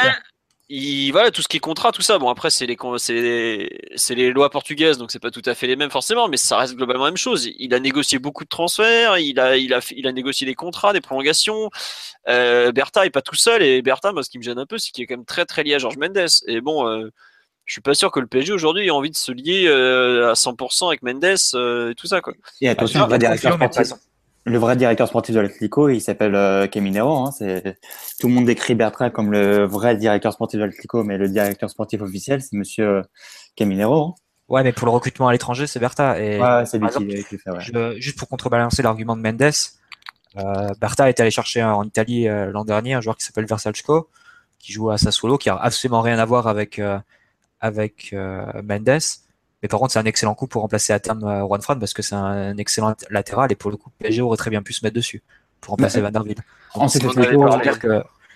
L'Atlético avec Mendes est très spécial parce qu'il faut savoir qu'ils ont ils ont acheté des joueurs en fait euh, grâce à Mendes, mais c'est pas des transferts entre guillemets euh, comment je veux dire ça normaux. En, gros, Mendes il a des parts dans pas mal de joueurs. Par exemple, Saoul, par exemple, c'est lui qui a qui, a fait venir Saoul à, à Enfin, il a été formé au Real, Atlético l'a chopé. Mais pour qu'il se le garde, il a instauré une clause comme quoi, bah, en gros, euh, l'Atlético peut pas le vendre en dessous de 45 millions, sinon Mendes euh, touche pas dessous. Donc c'est quand même très très très spécial aussi comme euh, comme mode de fonctionnement. Ce qui explique pourquoi l'Atlético est aussi proche de de Mendes, c'est parce que le le gars, ouais, voilà, les joueurs, il a vraiment, comme on dit, il a vraiment des, des parts dessus. Mais aussi, mais il faut dire aussi quelque chose sur le Mendes et l'Atlético, c'est que l'Atlético est un club tellement endetté qu'ils ont besoin de faire ces magouilles avec Mendes pour, euh, pour pouvoir avoir certains joueurs, notamment du qu'ils achetaient, qui s'achetaient du Portugal, comme Falcao par exemple. Ils viennent de ça en plus. Et l'avantage de Mendes, elle était, elle était obligée quoi. Et puis l'avantage, c'est qu'il peut te les refourguer, ces chèvres. Oui, Quand je vois comment il a géré Jackson Martinez, ça passe pas, t'inquiète pas. Les Chinois, ils y vont. Non, mais voilà, l'Atletico, c'était un club tellement endetté et, euh, ces dernières années. Bon, là, ils ont augmenté le revenu, c'est un peu différent, mais. Ouais, c'est ce qui fait que... Canard Ligue des Champions, ils ont le nouveau stade qui arrive, etc. Donc, d'ici 2-3 ans, ils seront plus endettés, mais je suis d'accord avec toi. Elle vient là, leur dépendance à Mendes. Ils peuvent pas faire autrement pour acheter des Ah sans, lui, ça ferait bien longtemps que l'Atlético euh, ferait plus de miracles. Il, faut le dire, mais où je te rejoins tout à fait, Marty, c'est qu'effectivement, Bertrand ou Bertrand ou un autre d'ailleurs, euh, on se retrouvera pas à avoir au bout de 5 ans, avoir, avoir un joueur de, enfin des joueurs de 34 ans, 35 ans qui sont qui sont nos meilleurs joueurs. Enfin, en tout cas, au, poste cité, je pense à Mota, mais je pense à, à Maxwell en regardant samedi. À l'heure actuelle, le meilleur latéral gauche euh, du PSG, il s'appelle Maxwell c'est quand même grave, sachant qu'il va bientôt prendre sa retraite. Donc ça, ça en dit long sur notre recrutement ces dernières saisons. Hein. En tout cas, ça parle de Maxwell sur live, euh, pas sur le terrain, mais euh, pour celui dont on parle, donc pour euh, être peut-être soit directeur sportif, soit plutôt un adjoint. On a Julien qui, veut un DS avec un gros réseau, avec Clavert en dessous pour le recrutement et Maxwell qui gérerait le côté sportif. On, a, on a Lamine qui, euh, de ce côté, veut un DS fort, qui a déjà fait cette preuve avec un adjoint, donc qui cite encore une fois Maxwell, qui serait là pour apprendre et pour être près du groupe, avec les pleins pouvoirs pour Emery euh, sur le sportif. Et puis, on a Leonardo aussi qui revient plusieurs fois. D'après ce que tu disais, Philo, lui, serait plutôt intéressé par un poste d'entraîneur Complètement. Enfin, c'est ce qu'il a déclaré dans la presse en tout cas. Au-delà, hier, il a dit en Italie qu'il n'était pas très pressé de revenir dans un club, dans le football. Donc... Euh. Voilà. C'est un monde de fou, il a dit. Et il y a euh, Jonathan qui nous dit que pour, euh, pour Enrique, qui colle parfaitement à l'image du PSG et un profil similaire à, à Leonardo. Donc. En fait, citer, vas-y, vas-y, je t'en prie. je disais, on pouvait citer aussi euh, qui nous propose Fatmat, qui dit que pour l'achat-revente, c'est pas mal. Et euh, il y avait une autre qui était intéressante. On nous propose Djorkaeff aussi. Oui, Djorkaeff. Il y avait. C'est un beau PowerPoint. Et... et... Nasser aussi, on nous proposait Nasser euh, en directeur sportif. Mais il est déjà, non, je présente. Mais Enrique, euh, ce, qui est vraiment intéressant, c'est le fait qu'il a un vrai profil de. Moi, je ne connais pas du tout, hein, mais il a l'air d'avoir un vrai profil de, de patron. Juste une question euh, ces affaires judiciaires, c'est par rapport à des transferts frauduleux, ça ou... Pas du tout, pas du tout, du tout. C'est par rapport à une hein, sécurité dans le stade. En gros, euh, l'affaire s'appelle Phoenix. C'était, il y a eu un problème de sécurité. Je crois que c'était avec la femme du président du Sporting lors d'un derby Porto Sporting. C'était un peu parti en vrille. Et après, il y avait toute une histoire de malversation autour de la sécurité, euh, enfin de la boîte qui gérait la sécurité du FC Porto, si je me trompe pas. Mais c'est assez flou comme truc. Je t'avoue qu'il faut se plonger dans les journaux portugais à fond. C'est pas forcément forcément super cool à faire. Oui, j'ai l'impression. Euh, voilà. Euh, juste, une, remarque sur Antero Henrique, sur son profil. Euh, quelqu'un disait que c'était le même profil que Leonardo. Il me semble que c'est pas du tout le même profil, au contraire, c'est quelqu'un qui va rester très discret médiatiquement, qui va travailler dans l'ombre. Alors que Leonardo, on connaissait sa, sa, flamboyance. Ouais, mais si gère ton vestiaire et qui se teste, ça nous va très bien aussi. Hein. Non, mais je, sais que certains réclamaient un directeur sportif qui soit très, euh, très imposant médiatiquement, qui, euh, qui prenne la parole, qui se fasse entendre dans les médias après des erreurs d'arbitrage, après je, je sais pas quoi, par exemple. Euh, bon, c'est clairement pas le profil d'Antero Henrique et ni non plus d'Andrea Berta d'ailleurs. Ah non, le coup, c'est très discret. Pour le coup, ça collerait plus à une idée comme Sabatini qui, euh, Tout à était beaucoup, plus, euh, beaucoup plus présent médiatiquement en Italie, qui parlait avant, avant chaque match, qui faisait des interviews à la presse. Donc, ça dépend aussi de ce que cherche le club, mais j'imagine que Nasser veut quelqu'un de plutôt discret. Est-ce que le rôle de Kluivert à la base, c'était pas de prendre un peu plus la parole et d'être un peu plus sur le devant de la scène? C'était pour représenter le club. donc, du coup, laisser un directeur du coup de France. non mais Kluivert, on l'a jamais vu globalement. Si on l'a vu vite fait euh, au Maroc, euh, non Tunisie pardon, euh, début janvier où il a donné trois interviews, il a parlé du mercato, il a parlé d'Alario, alors que pendant ce temps-là Nasser était en train de dire qu'on le ferait jamais signer. C'était extraordinaire cette séquence. Et il s'est caché dès que c'était la merde. On l'a vu que quand il y avait que quand tout allait bien. Ah, les grandes victoires euh, étaient là. D'accord, mais est-ce que, euh, est-ce qu'à la base, il n'aurait pas dû prendre un rôle plus, euh, plus médiatique et que peut-être qu'il l'a pas assumé, quoi, tout simplement? Parce qu'on prend quand même, c'est quand même un mec qui arrive avec zéro expérience. Ah, ben, pari dans l'organigramme, quoi, un pari débile dans l'organigramme, quoi. On nous dit que le Vert représente le club sur les greens de golf. Il y a beaucoup de choses qui se règlent sur les greens de golf, mais pas des transferts en l'occurrence. Non, mais oui, il y a eu un souci, Kluivert, mais son poste était mal défini au départ. Donc à partir de là, le mec était censé pratiquement euh, tout faire. Tu regardais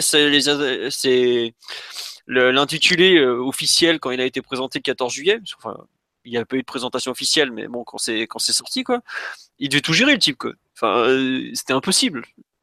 Après, aller parler à la presse après les matchs quand ça chauffe, c'est pas un truc très difficile à faire. Enfin, si, c'est pas évident, mais on l'a pas beaucoup vu non plus, quoi. je sais pas, je, je t'avoue que l'aspect représentatif, pour moi, euh, il va falloir faire venir quelqu'un où ça colle pas dans les profils, où il y a quelque chose qui va quoi. Parce, que, comme l'a dit Mathieu, euh, Enrique ou Bertha, c'est pas des mecs qu'on voit beaucoup. Pour trouver une photo d'eux, déjà, tu galères, ça veut tout dire. Hein. oui, il parle pas, oui. Enfin, Enrique, je le connais pas, mais celui de l'Atlético, concrètement, c'est pas son boulot de parler, oui. C'est pas, pas son cœur de métier, non et que penser de, de ce que dit, euh, dit Marcio et en, fortiori Mediaset, mais bon, eux, ils sont pas très crédibles, très crédibles. C'est que euh, Bertha, ce sera en fait un, un appât pour attirer euh, de façon plus globale euh, Diego Simone. Ouais, sincèrement, moi, je crois, je crois pas une seconde. Simeone, il va rester, dans le meilleur des cas, il va se servir du PSG comme il était dernier, pas pour prolonger son contrat, mais pour avoir des garanties sur le marché des transferts. Mais il partira, il partira pas cet été, ça me paraît euh, complètement improbable. Encore moins en Ligue 1 en plus. Euh, moi, je pense tout le contraire d'Alexis. savoir que oui, je vois complètement Bartha comme euh, la porte d'entrée à Simeone, qui est quand même le rêve de Nasser, parce que dans son interview l'an dernier, la fameuse interview du 7 juin, il le disait clairement il parlait de l'Atlético de Simone, blablabla. Mais euh, en revanche, je rejoins euh, Alexis sur le fait que je doute que la Ligue 1 l'intéresse. Et je pense qu'il y a des clubs anglais qui seraient. Euh, bon, peut-être non, peut-être moins cette année, parce que tous les gros clubs anglais ont un entraîneur qui leur convient.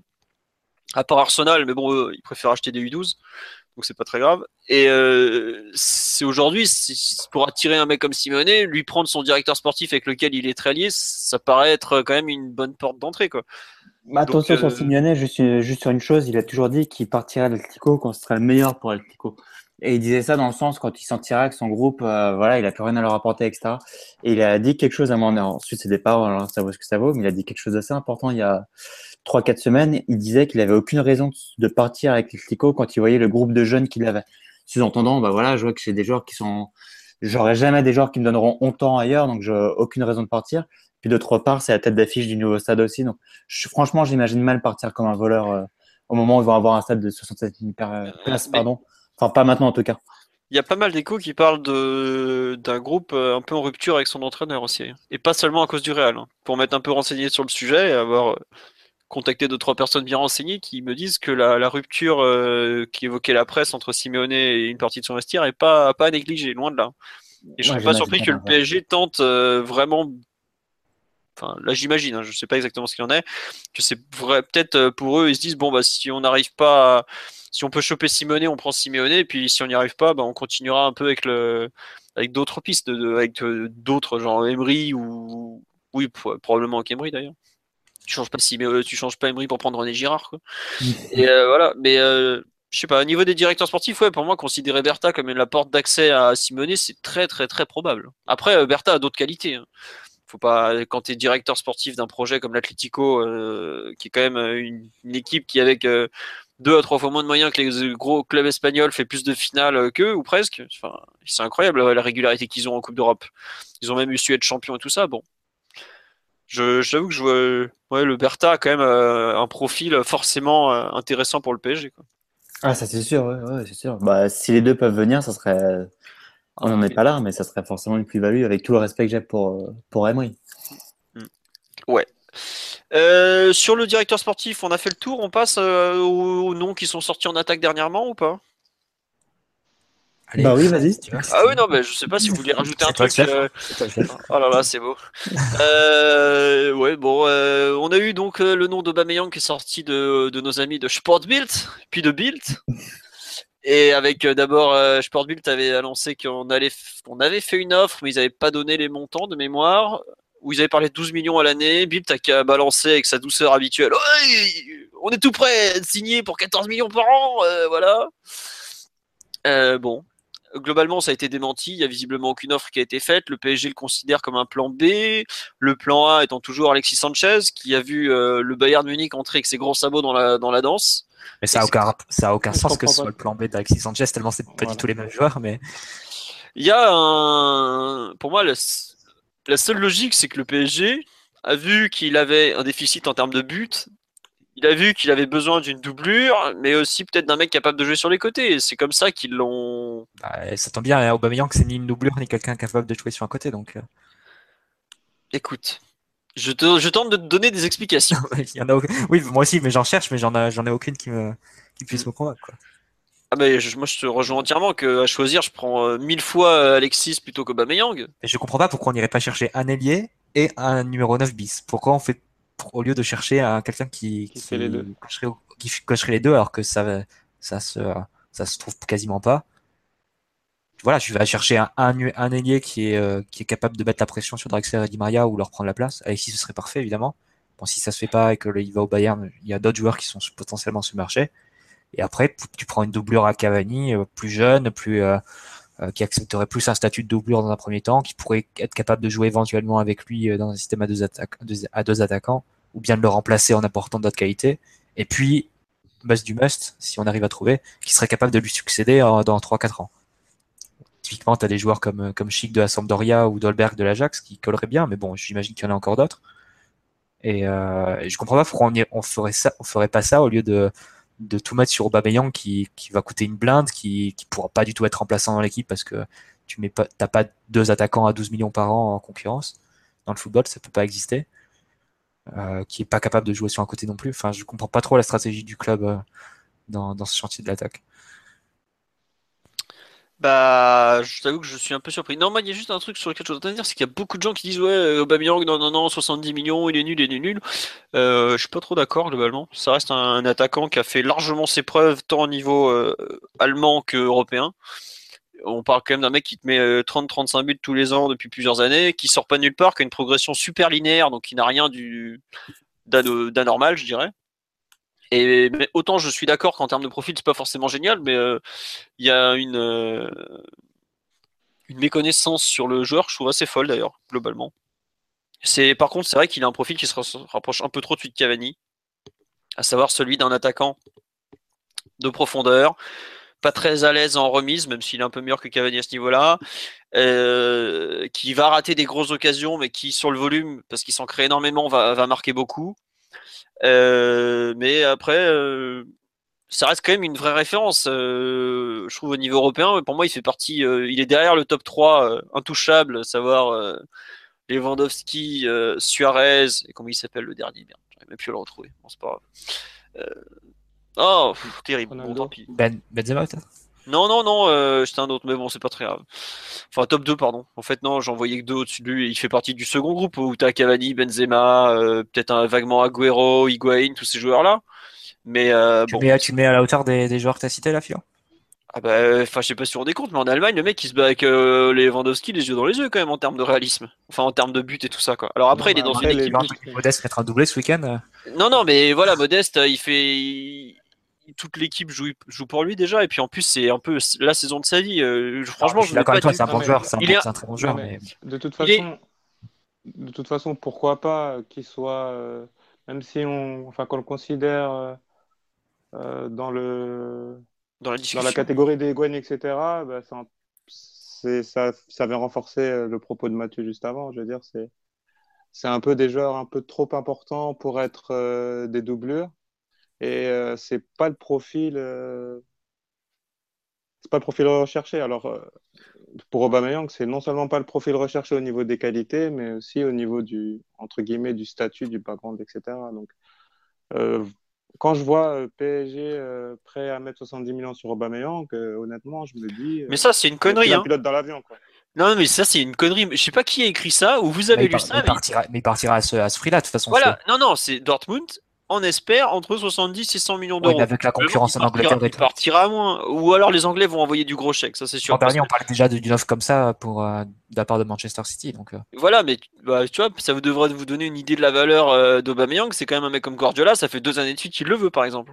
C'est pas, c'est pas, et pourtant c'est un attaquant, un attaquant, un entraîneur qui attend beaucoup en termes de, complémentarité de profil et de, de combinaison c'est pour ça quand j'entends des mecs dire ouais Nini Aubameyang il est nul, il est nul, enfin regardez plus de matchs, même s'il y a eu un portrait euh, de lui euh, complètement où il se fait défoncer euh, par Charav sur Ultimo Diaz, moi je suis pas du tout d'accord sur l'article d'ailleurs, même si effectivement il a des défauts, c'est pour ça que c'est pas un attaquant de top niveau européen, mais ça reste un très très bon joueur. Mais je suis d'accord avec vous encore une fois, je vois pas au PSG où est-ce qu'on va le foutre globalement. À part si c'est pour passer à deux devant et même à deux devant ça a pas d'intérêt, on a deux fois le même joueur. Et j'ai l'impression que ça va être, si on le prend, le, ça sera le, ce qu'on disait l'autre fois, je crois que c'était après le podcast, c'était que le, c'était un peu le, le Cavani d'Ibra, quoi. C'est un mec que t'exiles sur une aile parce que t'as pas de place dans ton système et que bah il va il va t'apporter des buts, mais il sera jamais à 100% dans, dans, ce système-là, quoi. Ce serait très étonnant qu'il accepte de jouer sur un côté. En plus, mais bon. On nous dit Dolberg comme doublure, mais Dolberg a donné une interview la semaine dernière, le mec de l'Ajax, où il a expliqué qu'il voulait pas aller à Manchester City parce qu'il estimait que c'était trop haut pour lui. Donc euh, il va pas, va pas venir au PSG, c'est pareil. Il cherche une étape intermédiaire pour se faire les dents. Dolberg, le PSG, je le suis depuis euh, facile un an et demi d'ailleurs, qu'il le supervise. Mais euh, c'est plus le joueur qui refusera de, de, prendre ce poste de doublure aujourd'hui, ça l'intéresse pas. Voilà. On nous dit Aubameyang 0 but à la Cannes 2017, tout est dit. Ouais, mais bon, 8 buts en 8 matchs de, de Champions League, on peut dire la même chose. C'est peut-être un peu plus représentatif que la Cannes 2017 au fin fond du Gabon. Quoi. enfin, c'était pas au Gabon cette année, je sais plus c'était. Si, c'était au Gabon. Non? Résumer un attaquant juste avec les buts, bon, c'est un peu. Voilà. C'est un peu réducteur. Ouais, euh, bon, globalement, j'imagine que vous êtes tous d'accord sur le fait de, de préférer Alexis à, à Aubameyang, donc. Ne serait-ce que pour le profil du joueur. Mais il paraît que le Bayern a l'air assez euh, chaud dessus, sur euh, Sanchez. Ah bah ouais, ouais. ouais ils sont joués. Par Bah contre, je oui. sais pas si c'est une très bonne idée de prendre Alexis Sanchez et de d'en faire la seule option comme doublure à Cavani. Mais la question, c'est euh, surtout, est-ce qu'on aura le choix de qui prendre? C'est ça la vraie question. L'année dernière, on a fait la boulette de tout miser sur Neymar, on s'est retrouvé avec euh, Ressé, donc autant dire avec personne. Donc là, si tu mises tout sur Sanchez, à mon avis, c'est pour ça que le nom d'Aubameyang euh, circule aussi. Faut pas se retrouver comme l'année dernière à, à miser juste sur un gros coup et qui puisait qui est extrêmement difficile pour finalement se retrouver sans rien. Pour ça Moi, que quand je vois beaucoup de supporters qui disent ah Aubameyang, euh, t'as l'impression que c'est euh, c'est euh, c'est un attaquant du niveau danger, avec tout le respect que j'ai pour les attaquants euh, danger. Sincèrement, c'est une grosse méconnaissance de ce qui se passe sur le marché des transferts actuellement. Non, mais on dit juste que le profil est pas est complètement absurde par rapport à ce que ce dont Paris a besoin. Mais Mais J'inverse la question. Tu, tu prends qui si jamais Sanchez, tu peux pas le faire venir Est-ce qu'il va bah, au tu, Bayern tu- tu prends d'autres ailiers. Enfin, il y a, a d'autres ailiers qui peuvent jouer à droite ou à gauche. Donc, Et euh, qui marque aussi, capable de marquer surtout non, mais tu peux, tu, peux, question. tu peux prendre un, un ailier et puis tu peux prendre un 9 bis. Enfin, je, je comprends pas. En fait, ce besoin de prendre qu'une seule, qu'un seul joueur en attaque. Parce que si tu prends Alexis Sanchez et juste Alexis Sanchez en attaque, tu vas te retrouver avec la même situation exactement que cette saison. Et c'est-à-dire que si Cavani se pète, ou si Cavani a besoin de, de souffler, sachant qu'il a joué absolument tous les matchs cette année et qu'il s'est tapé tous les, tous les allers-retours en Uruguay et en Amérique du Sud, qui tu fais jouer neuf? Alexis Sanchez, c'est pas un neuf, un neuf euh, solitaire, entre guillemets. Non, mais il s'est marqué. Martinez, il jouait à côté de, il jouait à côté de Di Natale dans, dans le 3-5-2. Il jouait pas Ouais, en mais il joué, il, s'est joué en faux neuf, tu vois. Et surtout, il s'est planté des buts, ce qui est pas tellement. Pour moi, ça, ça ressemble à un plan foireux comme Ressé, quoi, de, de, de partir sur une doublure qui en est, qui, en- enfin, de partir sur un joueur qui, qui jouera un poste où il est, où il est pas à l'aise. Enfin, pour moi, c'est pas sérieux un, un, un club qui vise le top européen qui a qu'un seul numéro 9. Enfin, je comprendrais pas ce. Bah, le Bayern est dans ce cas-là, hein, je te signale. Bah oui, bah ils s'en plaignent. Et oui, Ils s'en plaignent, mais ça fait deux ans qu'ils sont dans ce cas-là parce que eux aussi. Le- ils le- sont si tu regardes l'effectif du. Bayern, ils s'en plaignent et ils ont pas bien travaillé ces dernières années parce que leur effectif il est pas complet. Il leur manque un quatrième central, il leur manque un milieu de terrain, il leur manque un, un numéro 9. Bah, il est comme nous, en fait. Ils ont le même souci que nous. Ils ont pas su anticiper. euh, Xabi Alonso, par exemple, ils ont pas su anticiper. Ils ont un effectif à trous et nous, on doit quand même combler quelques trous qu'on avait cette saison et qui nous et qu'on aurait pu payer beaucoup plus cher si par malheur Cavani s'était fait les croisés ou s'était fait, euh, je sais pas, une blessure musculaire un peu longue. Ou... Mais je te rappelle que le Bayern, par rapport à nous, ils- leur politique, c'est de dépenser le moins possible. hein. Alors qu'ils sont hyper rentables. Oh, Détrompe-toi. Ils veulent s'acheter un gros mec, ils se l'achètent. Hein. Ouais, je sais, mais leur plus gros transfert, il me semble que c'est Rayé Martinez, c'est- c'était Oui. 40 millions d'euros. hein. 40. Ouais, Bon, mais ils en ont, ils en acheté beaucoup. Des joueurs à 40 millions d'euros, ils en ont acheté beaucoup. 30-40, ils en ont acheté plein. hein. Mais ils l'ont pas leur- dépassé. Ils l'ont pas dépassé, mais parce que euh, ça s'est pas présenté. Mais s'ils avaient besoin d'acheter un gros un mec, de balancer un très gros chèque, ils en sont capables. hein. Ils Ah ont bah, les moyens. le cas. Ouais, bah, ça va être le cas cet été, je te rassure. Voilà. Après, eux, là, tu vois, bah, ils cherchent un mec notamment pour remplacer Douglas Costa, dont on sait qu'il va partir. Enfin, en tout cas, il, ça- il- depuis le départ de Guardiola, il est complètement à côté de ses pompes et voilà. Mais euh, ça va pas, je- ça va. C'est pas simple de trouver euh, ce que, dis- ce que tu disais, à savoir un mec capable de jouer des deux côtés, de marquer. Il n'y en a pas tant que ça des élites qui Non, mais pas, forcément de, de marquer, mais juste euh, bien cibler le profil. Tu prends un, un ailier qui peut t'intégrer dans ton jeu, un numéro 9 bis pour, pour doubler Cavani. Ça me semble être la solution la plus logique plutôt que de, de bricoler, mettre des, des joueurs qui seraient euh, à cheval sur deux postes, euh, dont un qui maîtrise pas trop. Enfin, ça, pour moi, on repartirait sur la saison l'an dernier. On avait, on était parti dans l'idée que Ressé c'était un numéro 9, alors que c'est pas du tout un numéro 9. Et au final, il a, il a fait que des très mauvais matchs à ce poste-là. Donc, euh, Après, un ailier capable de marquer, vous, vous pensez à, enfin, que ça, ça se quantifie comment en termes de, de nombre de buts? Euh, je sais pas, tu as déjà Draxler, Di Maria, ils sont capables de marquer 15 buts euh, dans une saison. Pas ces 15, faudrait plutôt en mettre. euh, si t'es entre, autour, entre 20 et 30, c'est déjà un peu, un peu mieux. Quoi. Regarde, Lucas aujourd'hui, euh, même avec ses euh, 17 ou 18 buts, je sais plus combien il en est, tout le monde te dit qu'il a raté sa saison. 18 ah buts. non, mais Lucas, c'est pas, c'est Non, pas Lucas, stats, le c'est problème. différent. Ouais, c'est pas les stats le problème. Si, si tu trouves un joueur qui, est, qui a les stats de Lucas sur le marché, c'est très bien. Il faut juste qu'il ait, qu'il ait un apport dans le jeu euh, plus importants et qui se mettent pas à perdre tous ces ballons dès qu'il est un minimum pressé. Si Lucas il avait, il était plus utile dans le jeu, il y aurait aucun débat sur sur sa saison vu qu'il fait une très bonne saison statistiquement. Bah ouais, mais même 18 buts dans la saison, c'est pas énorme, sachant qu'on joue 60 bah. matchs. Bah, si tu en as deux qui, qui, font ça, plus ton Cavani, plus des milieux qui progressent. Enfin, je pense que la progression, elle est plus à voir dans la manière de jouer, dans le collectif, dans l'animation offensive, qui pourrait permettre à plus de joueurs de, de faire de, des stats. Et ta marche, tu peux aussi. Parce que forcément, se dire que c'est une fatalité d'avoir que Cavani qui marque des buts, en fait. Ah bah non, je, faut surtout pas que ce soit une fatalité. Hein. Non, et puis ta marche, tu peux aussi la trouver sur un 9 remplaçant. Tu vois bien au Real Madrid les chiffres de Morata, par exemple. Mm. Ouais.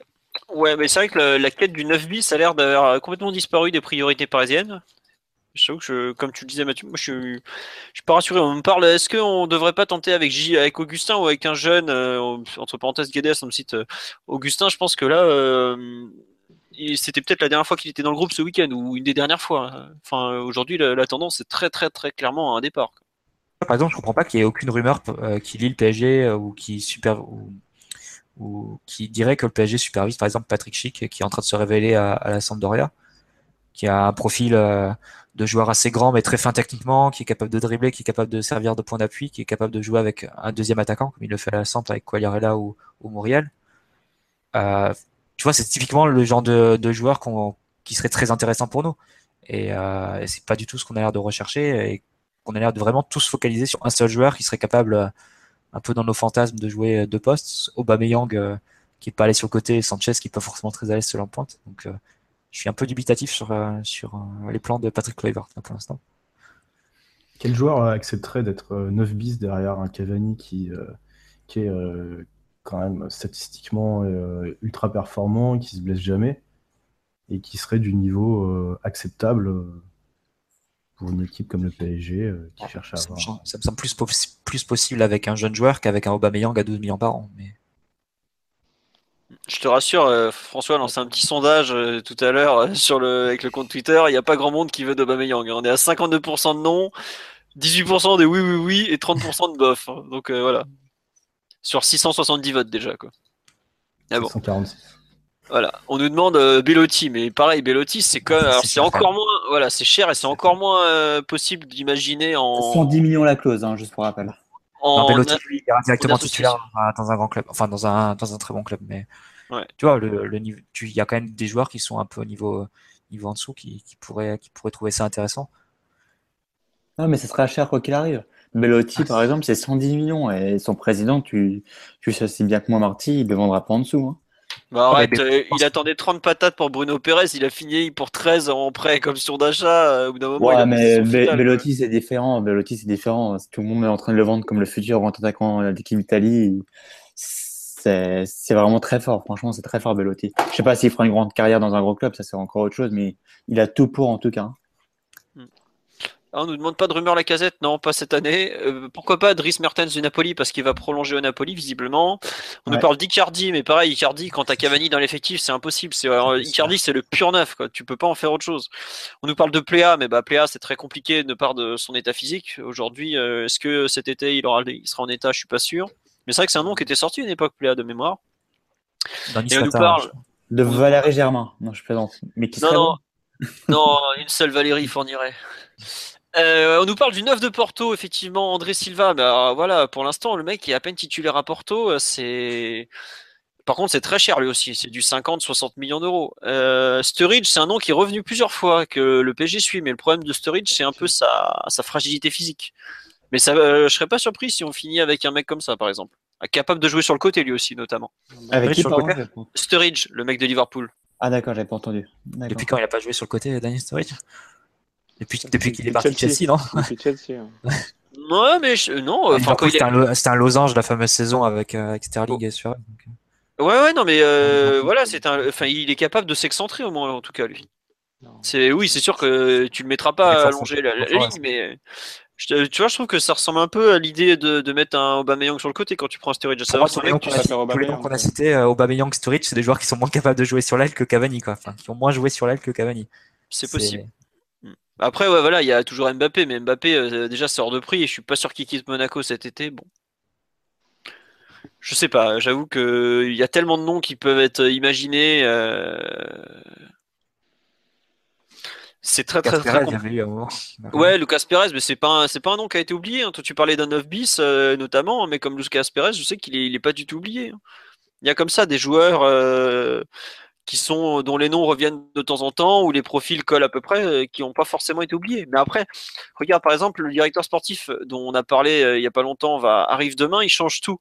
Enfin, il décide de, il trouve que ça va pas, ça peut encore tout changer. C'est pour ça que c'est assez incroyable la situation dans laquelle on est, à savoir qu'on fait faire le recrutement, ou en tout cas le recrutement est commencé aujourd'hui, avec un mec dont on ne sait pas quel rôle il aura au 1er septembre quand la saison euh, va être vraiment lancée. Quoi. Après, nous, on ne sait pas, mais le club sait euh, peut-être déjà euh, très clairement ce qu'il veut faire. Quoi. C'est ça qu'il faut voir, c'est que de l'extérieur, il y a quand même beaucoup de choses qui nous ont échappé ces dernières années avec, avec les Qataris et la direction du PSG. Ah bah ça oui. Hein. Quand tu prolonges blanc pour le Tage trois mois plus tard, oui, oui, oui. Oh là là, on est prêt à nous envoyer du Balotelli, du Aspas, du Timo Werner. Euh, Timo, Werner, je pense qu'il quittera pas l'Allemagne à un an de la Coupe du Monde en étant dans une équipe où il va être titulaire euh, pour jouer à la Ligue des Champions notamment. Ça fait partie des noms qui sont très très durs à faire venir. Sinon, il y a, y a, un Suédois qui va être libre cet été. Mais il a plus de jambes. je me disais pour ça, mais... Arrête de me briser le cœur, petit enculé. Ah, Sur un coup de nostalgie, on le, ferait revenir.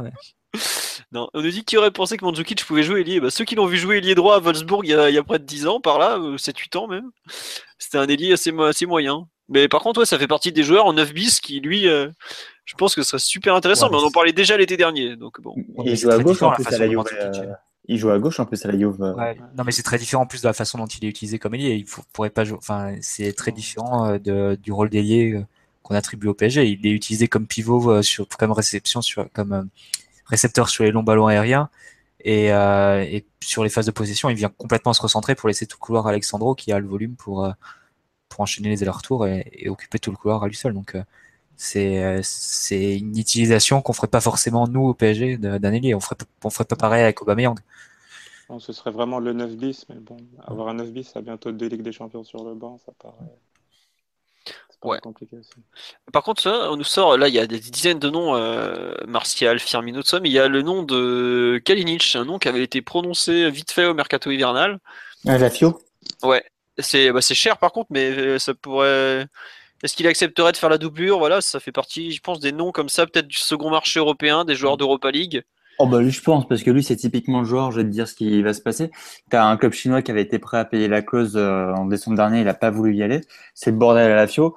Lui concrètement c'est le style de joueur qui soit sera titulaire indiscutable dans un club euh, en pleine reconstruction comme le Milan, ou soit qui accepterait de venir au PSG parce que bah voilà, il jouerait avec des champions, il y aurait moyen pour lui de se retrouver au top niveau directement et pas prendre un risque comme d'aller au Milan qui est en pleine reconstruction actuellement. Et sinon, si euh, dans l'hypothèse euh, très improbable d'une arrivée de Simeone, on peut imaginer qu'il ramène son fils.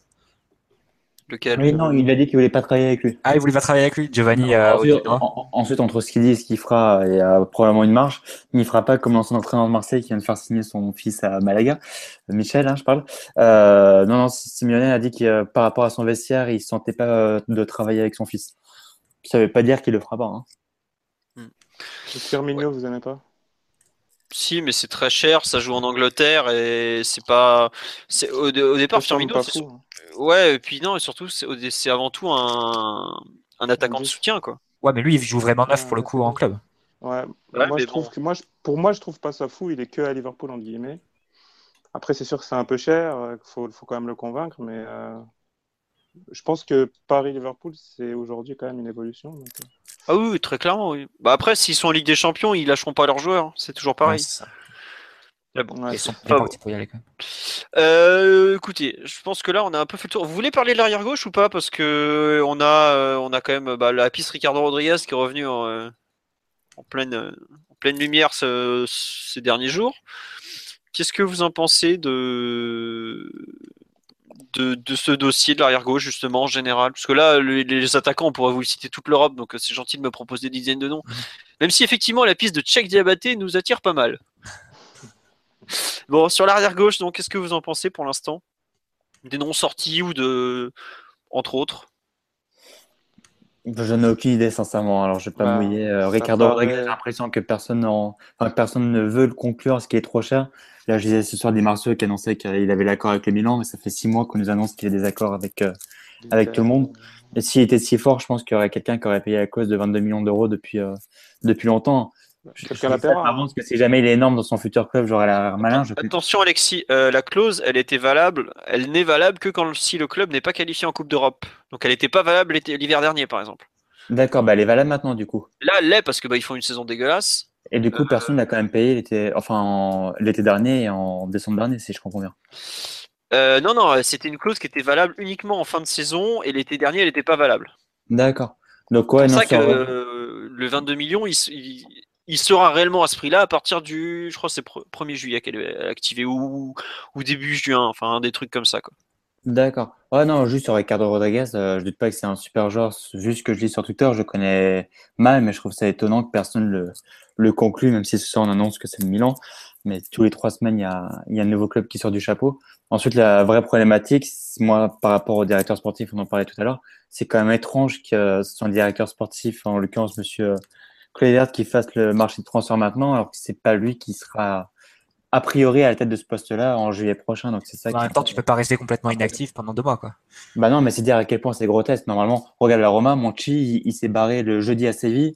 Le lundi, il était à la Roma et il, est, Totalement, t'as raison, il est en tribune depuis 10 jours, il fait tous les matchs et, et c'est lui qui annonçait que Totti prenait sa retraite, tu vois. Donc, euh, non, mais je plaisante pas. en Non mais, plus. le mec, il- non mais je sais, mais le mec est quand même à l'aise quoi. Il est là depuis une semaine, il, il dit euh, Bon, là, vous voyez la légende là bah, Pour la Ouais, c'est lors de sa conférence de présentation en plus qu'il a dit ça. Non, mais en plus, il était encore plus violent que ça. Est-ce qu'il a dit On m'a dit que Totti, euh, il a même pas dit. Il, il a formulé ça en mode euh, Totti pouvait même pas répondre. Il a dit Ouais, on m'a dit que Totti arrêtait sa, sa carrière. En, en gros, on a dit à Monchi Ouais, tu te démerdes, tu, tu leur fais comprendre que Totti va pas rester un an de plus. Donc, euh, donc voilà, au PSG, tout est compliqué. Et, et malheureusement, j'ai peur qu'au niveau des transferts et de l'arrière gauche, où on se retrouve aujourd'hui à avoir Maxwell, qui est notre meilleur latéral, je, le répète, bah, j'ai bien peur qu'on se retrouve avec le, le même cirque encore. Hein. Tu... Là sur le live, on... oh là là, on a des dizaines et des dizaines de noms qui sont tombés. Alors on a du Ricardo Rodriguez à tout va.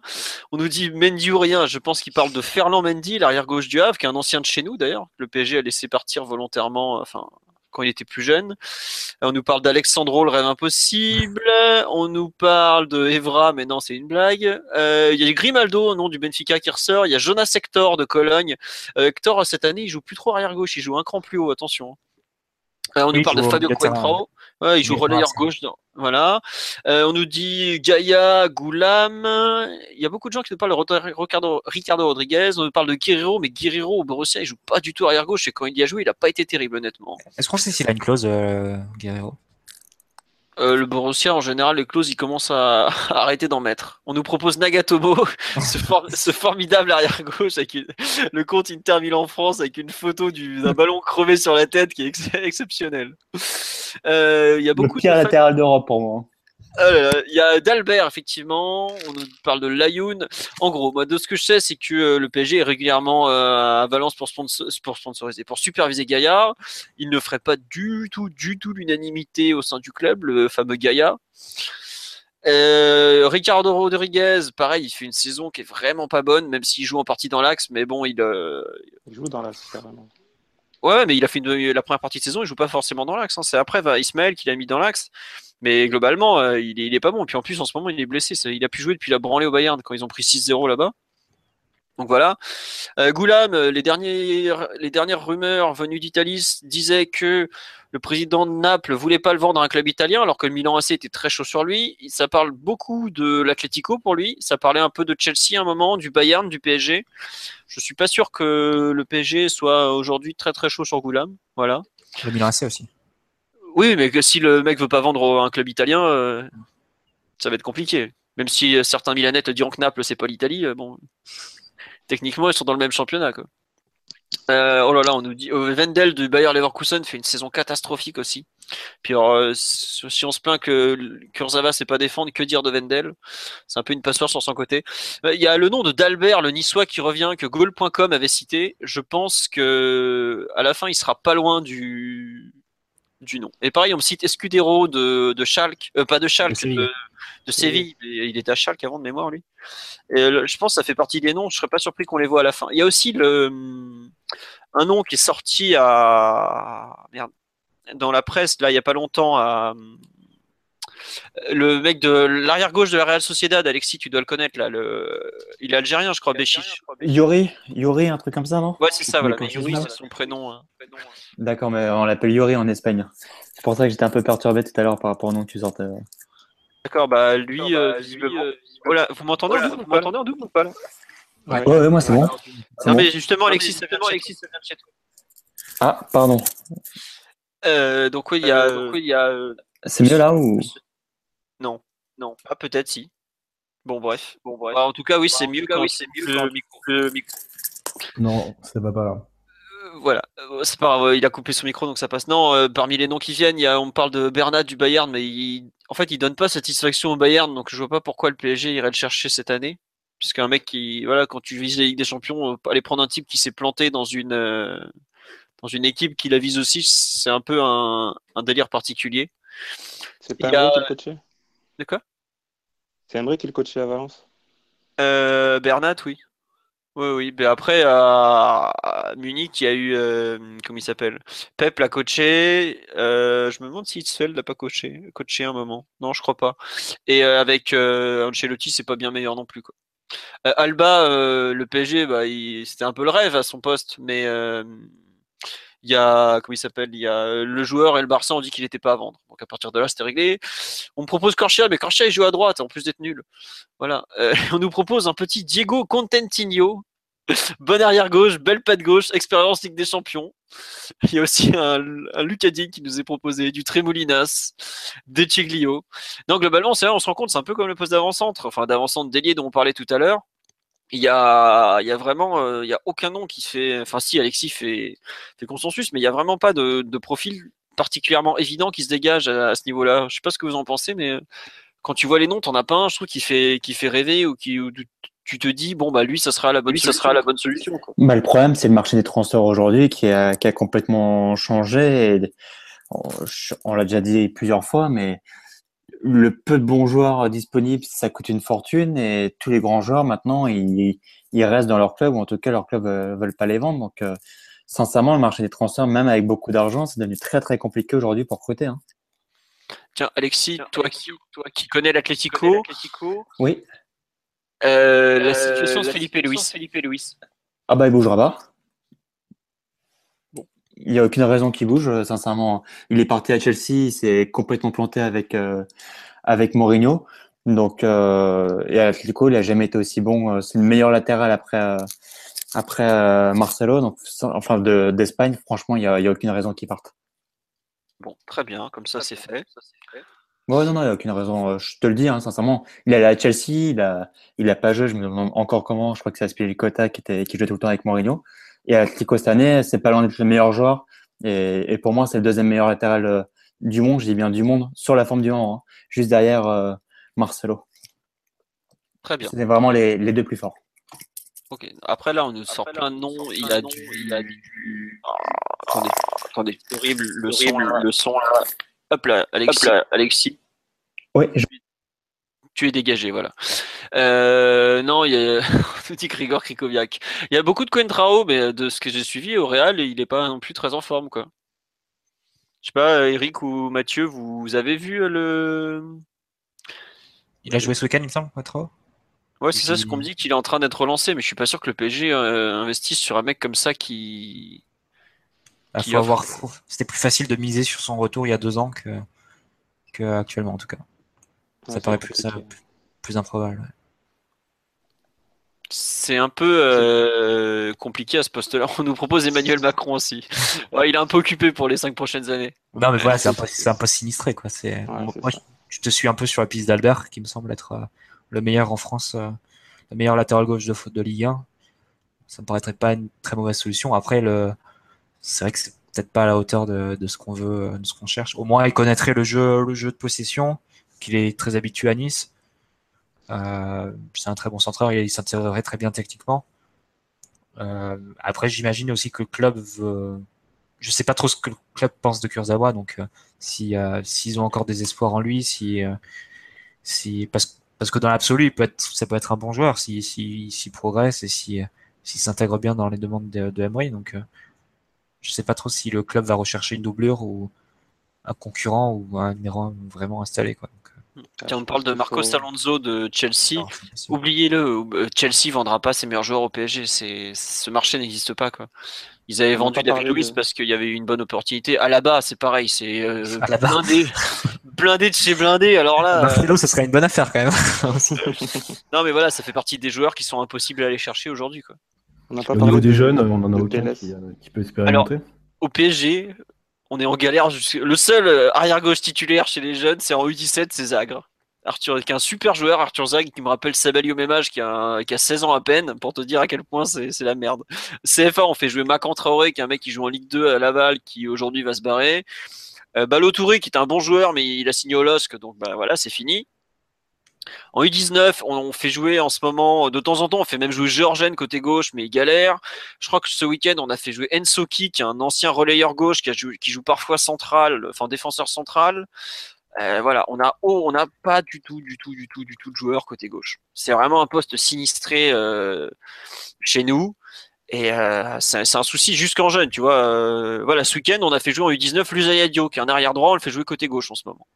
Non, mais on le répète tout le temps, mais le poste a évolué beaucoup plus vite que la formation au poste. Donc, il y, a, y, a y, a, un décalage et il faudra attendre, je pense, plusieurs années pour qu'on ait une bonne génération latéraux qui, qui arrive pas forcément qu'en France, hein, en Europe. voilà, on sur, le poste de... Pardon, sur le poste de latéral, c'est vraiment un poste où il faut vraiment avoir une paire de deux paires de titulaires, de... enfin une paire de titulaires de chaque côté. Donc c'est vraiment compliqué de trouver de trouver quelqu'un euh, bah, d'un meilleur niveau que Kurzawa, on va dire, ou d'un niveau parce que j'ai pas envie de dire un niveau équivalent, tu vois, parce que... il est faible. Donc euh, c'est vraiment compliqué euh, parce que vraiment on cherche on cherche un tu cherches des titulaires en puissance à ces postes-là et soit ils sont bons et ils sont déjà blindés dans les clubs, ou soit après il te reste encore des jeunes, donc tu sais pas ce qu'ils vont, ce qu'ils adviendront. Donc, euh, c'est pas évident du tout. On n'a pas parlé d'Alex Telles. Très juste. Mais, qui est à Porto, qui, qui, se porte plutôt bien à ce qui paraît, mais bon. Je connais pas bah, plus que ça. Je l'ai vu face à la Juve euh, en huitième de finale. Si, j'ai vu face à la Juve, mais à part ça, ça a l'air de bien se passer pour lui. Après, c'est le championnat du Portugal. Ce que disait un des Portugais qui, qui poste beaucoup sur le forum de sur PSG, qui est intéressant, c'est que visiblement, défensivement, il avait bien progressé. Parce que je me souviens quand il était, c'était à Galatasaray, on le suivait à l'époque avant qu'il signe à l'Inter où il a été complètement nul. Ouais, Galatasaray. Et euh, là, visiblement, il a progressé. Il est jeune, lui, c'est un 92 de mémoire. Donc, ouais, bon, il est plus 23, 23, 24 ans. Et puis, euh, voilà. Ah tiens, euh, Alexis peut pas revenir, merde. Euh, ouais, il est un peu plus, il est un an de plus que d'Albert, mais euh, en revanche, tu as, tu as quand même l'opportunité de, si tu peux le faire venir, est-ce que ça vaut pas le coup? Bon, je sais pas. J'avoue que le poste derrière gauche, j'ai tellement, à mon sens, sinistré que tu on va forcément finir avec un pari en fait. C'est ça qui m'embête. Après, tout à l'heure, tu avais parlé de, de Johnny.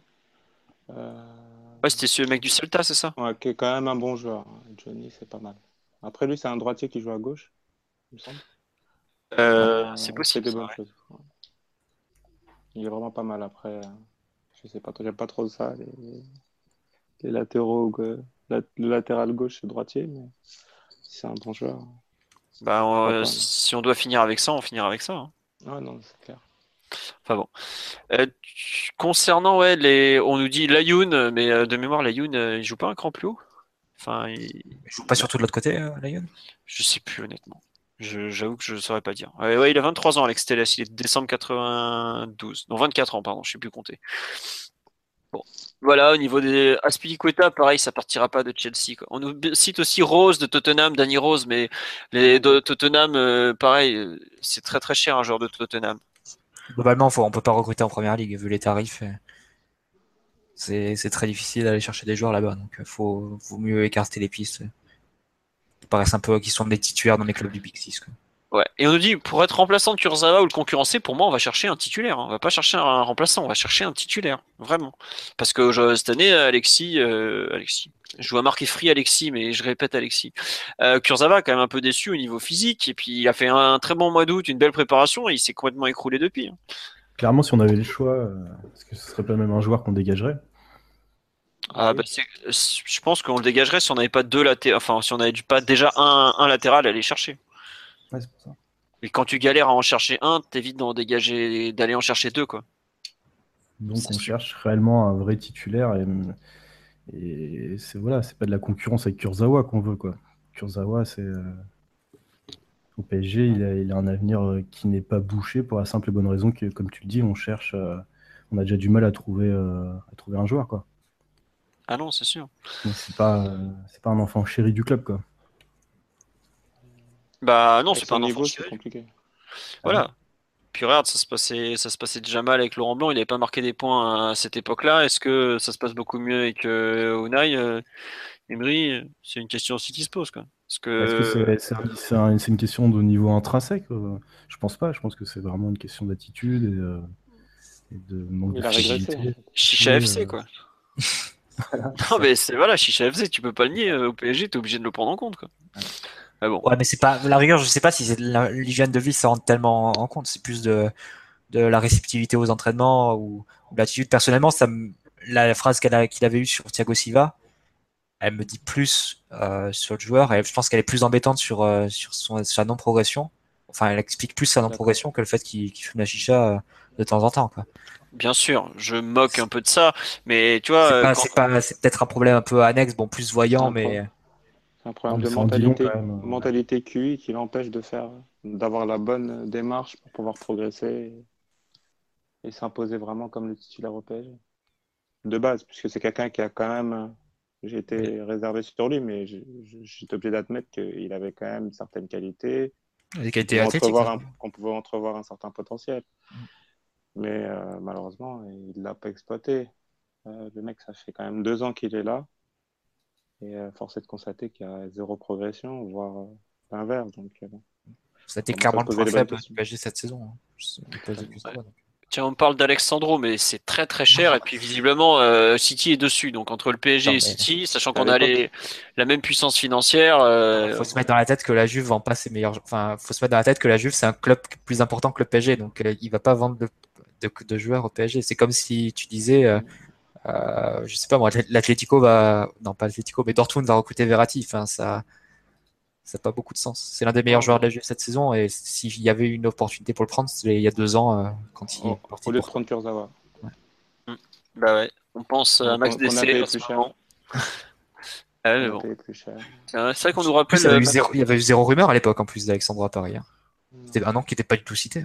C'est un peu inquiétant quand tu vois souvent les idées de recru- enfin, le recrutement de Paris, les idées de recrutement, t'as pas l'impression qu'il y ait. euh, Enfin, je me dis, enfin, c'est peut-être naïf de ma part, mais je me dis qu'à ce niveau-là, t'es directeur sportif ou t'as la direction sportive d'un club, ben, on te parle d'un latéral gauche, bah, t'as au moins euh, t'as une dizaine de noms qui sortent. Du, du meilleur à l'espoir, enfin, je sais pas. mais, quand on voit les pistes euh, du PSG, on se demande si vraiment il y a, il y a du scouting, il y a du travail derrière. Au-delà des évidences, on ne sait pas trop. Bah, il y a eu du scouting, puisque par exemple, euh, Meunier, c'est vraiment un mec issu du scouting. Quoi. Mais typiquement, Kurzawa, c'était un- c'était une solution très facile à l'époque. C'était en Ligue 1, euh, plus faisable, Français. français, Tout comme Digne avant lui. comme Digne avant lui. ouais. Bah après, faut peut-être qu'on arrête aussi. les latéraux. Quoi. Stambouli aussi, il y avait 10 000 joueurs à prendre avant lui. Enfin, bon, c'est c'est toujours des. Hmm. Bon. Écoutez, je vous propose d'avancer, puisqu'on a un peu fait le tour pour l'instant, et puis il reste encore euh, deux semaines, euh, enfin presque trois de compétition, faut quand même le rappeler. Sur- La saison va se finir le 27 mai pour le PSG. Donc on va passer aux résultats des autres équipes du week-end. À savoir. Ah non, juste, euh, on m'avait parlé d'un mec qui jouait à Santos, ça, juste pour finir sur la poste. Zeka, ouais, mais il Ah. joue plutôt à droite qu'à gauche de mémoire. Il est ambidextre, je crois. Ouais, enfin, il joue des deux côtés. C'est sûr, il est droitier, il joue des deux côtés, mais en revanche, euh, Zeka, on parle d'un mec qui est même pas international brésilien. Vous avez vu déjà Lo Celso comme il galère, euh, enfin comme il peine à faire son trou. euh, c'est très très compliqué d'imaginer. Pareil, on me parle de Thiago Maia régulièrement. Le mec est même pas international brésilien. La section brésilienne, il y a quand même un peu de place, surtout depuis que c'est Tite, qui est un mec du, du cru, qui a repris.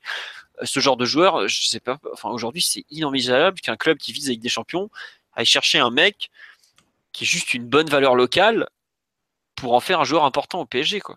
Voilà.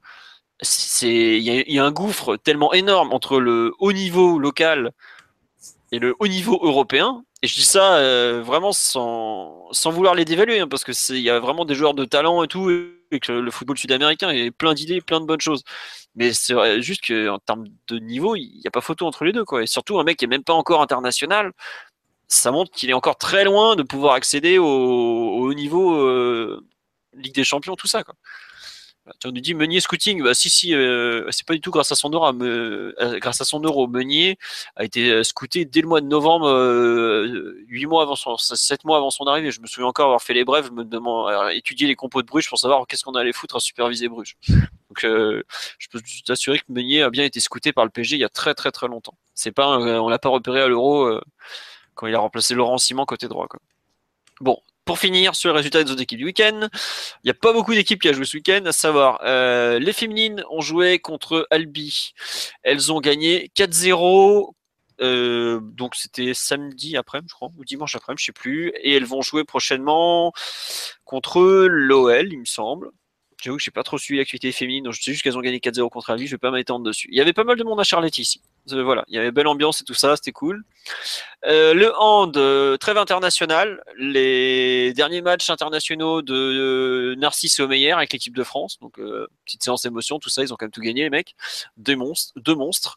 Ils ont notamment joué contre la Norvège de Zangozen, qui est le jeune prodige norvégien qui va débarquer l'année prochaine au PSG, qu'on a déjà fait signer pour l'instant, Zagozen, pardon, je massacre son nom, j'ai pas encore l'habitude de le voir, Zander Zagozen. Euh, le demi-centre, qui, est, euh, qui a 20, 21 ans et qui joue pour l'instant euh, à, à, Alborg, et qui arrivera cet été. Camille, qui a fait visiblement un carton face à l'équipe de France, qui est quand même pas rien. Donc il est en train de confirmer que c'est quand même un, sacré monstre qui va débarquer. la CFA n'a pas joué cette semaine et les U19, U17 n'ont pas joué non plus. U19 ont joué, ils jouaient le dernier match de la saison à la maison. C'était contre, je crois que c'était Bois-Guillaume, mais je suis pas sûr. Je sais qu'ils ont gagné, non pas Bois-Guillaume, pardon, c'était Rouen, voilà, ils ont gagné 3-1 avec euh, Flamand qui a marqué, Postolacci qui en a mis un et Kevin Cabral qui en a mis un autre. Voilà, j'ai pas eu le temps de vous faire compte rendu, puis j'ai pas pu y aller. Je sais, si vous voulez voir les buts en vidéo, Juju, JujuPG95 les a postés sur son compte Twitter. Voilà, on a fait le tour de toutes les équipes du PSG. Aussi, il y a eu l'e-sport aussi. Euh, un de nos joueurs s'est qualifié pour les e-sports à, Berlin alors qu'il était à Madrid. Enfin bref, j'avoue que j'ai pas eu le temps de suivre ça non plus. Donc, on va s'arrêter là-dessus pour l'actualité du PSG cette semaine. À lundi prochain. Ah oui, Adli a marqué que l'équipe de France U17, qui est actuellement à l'Euro U17, effectivement, euh, il a marqué contre les îles Féroé, il a mis deux passes D. Gomez était titulaire. Et pareil, les deux avaient joué le premier match contre la Hongrie qu'on a perdu 3-2. On rejoue, je crois que c'est la Croatie demain ou après-demain. Il faut impérativement gagner pour, pour, euh, pour continuer. Et voilà, fin du podcast du 8 mai. On n'oublie pas de célébrer les 21 ans de la victoire en Coupe des Coupes à Bruxelles, puisque ça reste la dernière Coupe d'Europe remportée par un club français. Euh, vu la situation de l'OL et de Monaco, ça risque de rester la dernière pour encore quelques années, ou au moins une année. Et puis, bah, vous remercie pour votre fidélité. Vous avez été jusqu'à 350 en live. Un grand merci pour toutes vos rédactions sur le, Culture PSG Live. On espère que vous avez passé un bon moment. Et on vous dit à la semaine prochaine. Au revoir tout le monde. Ciao. Salut.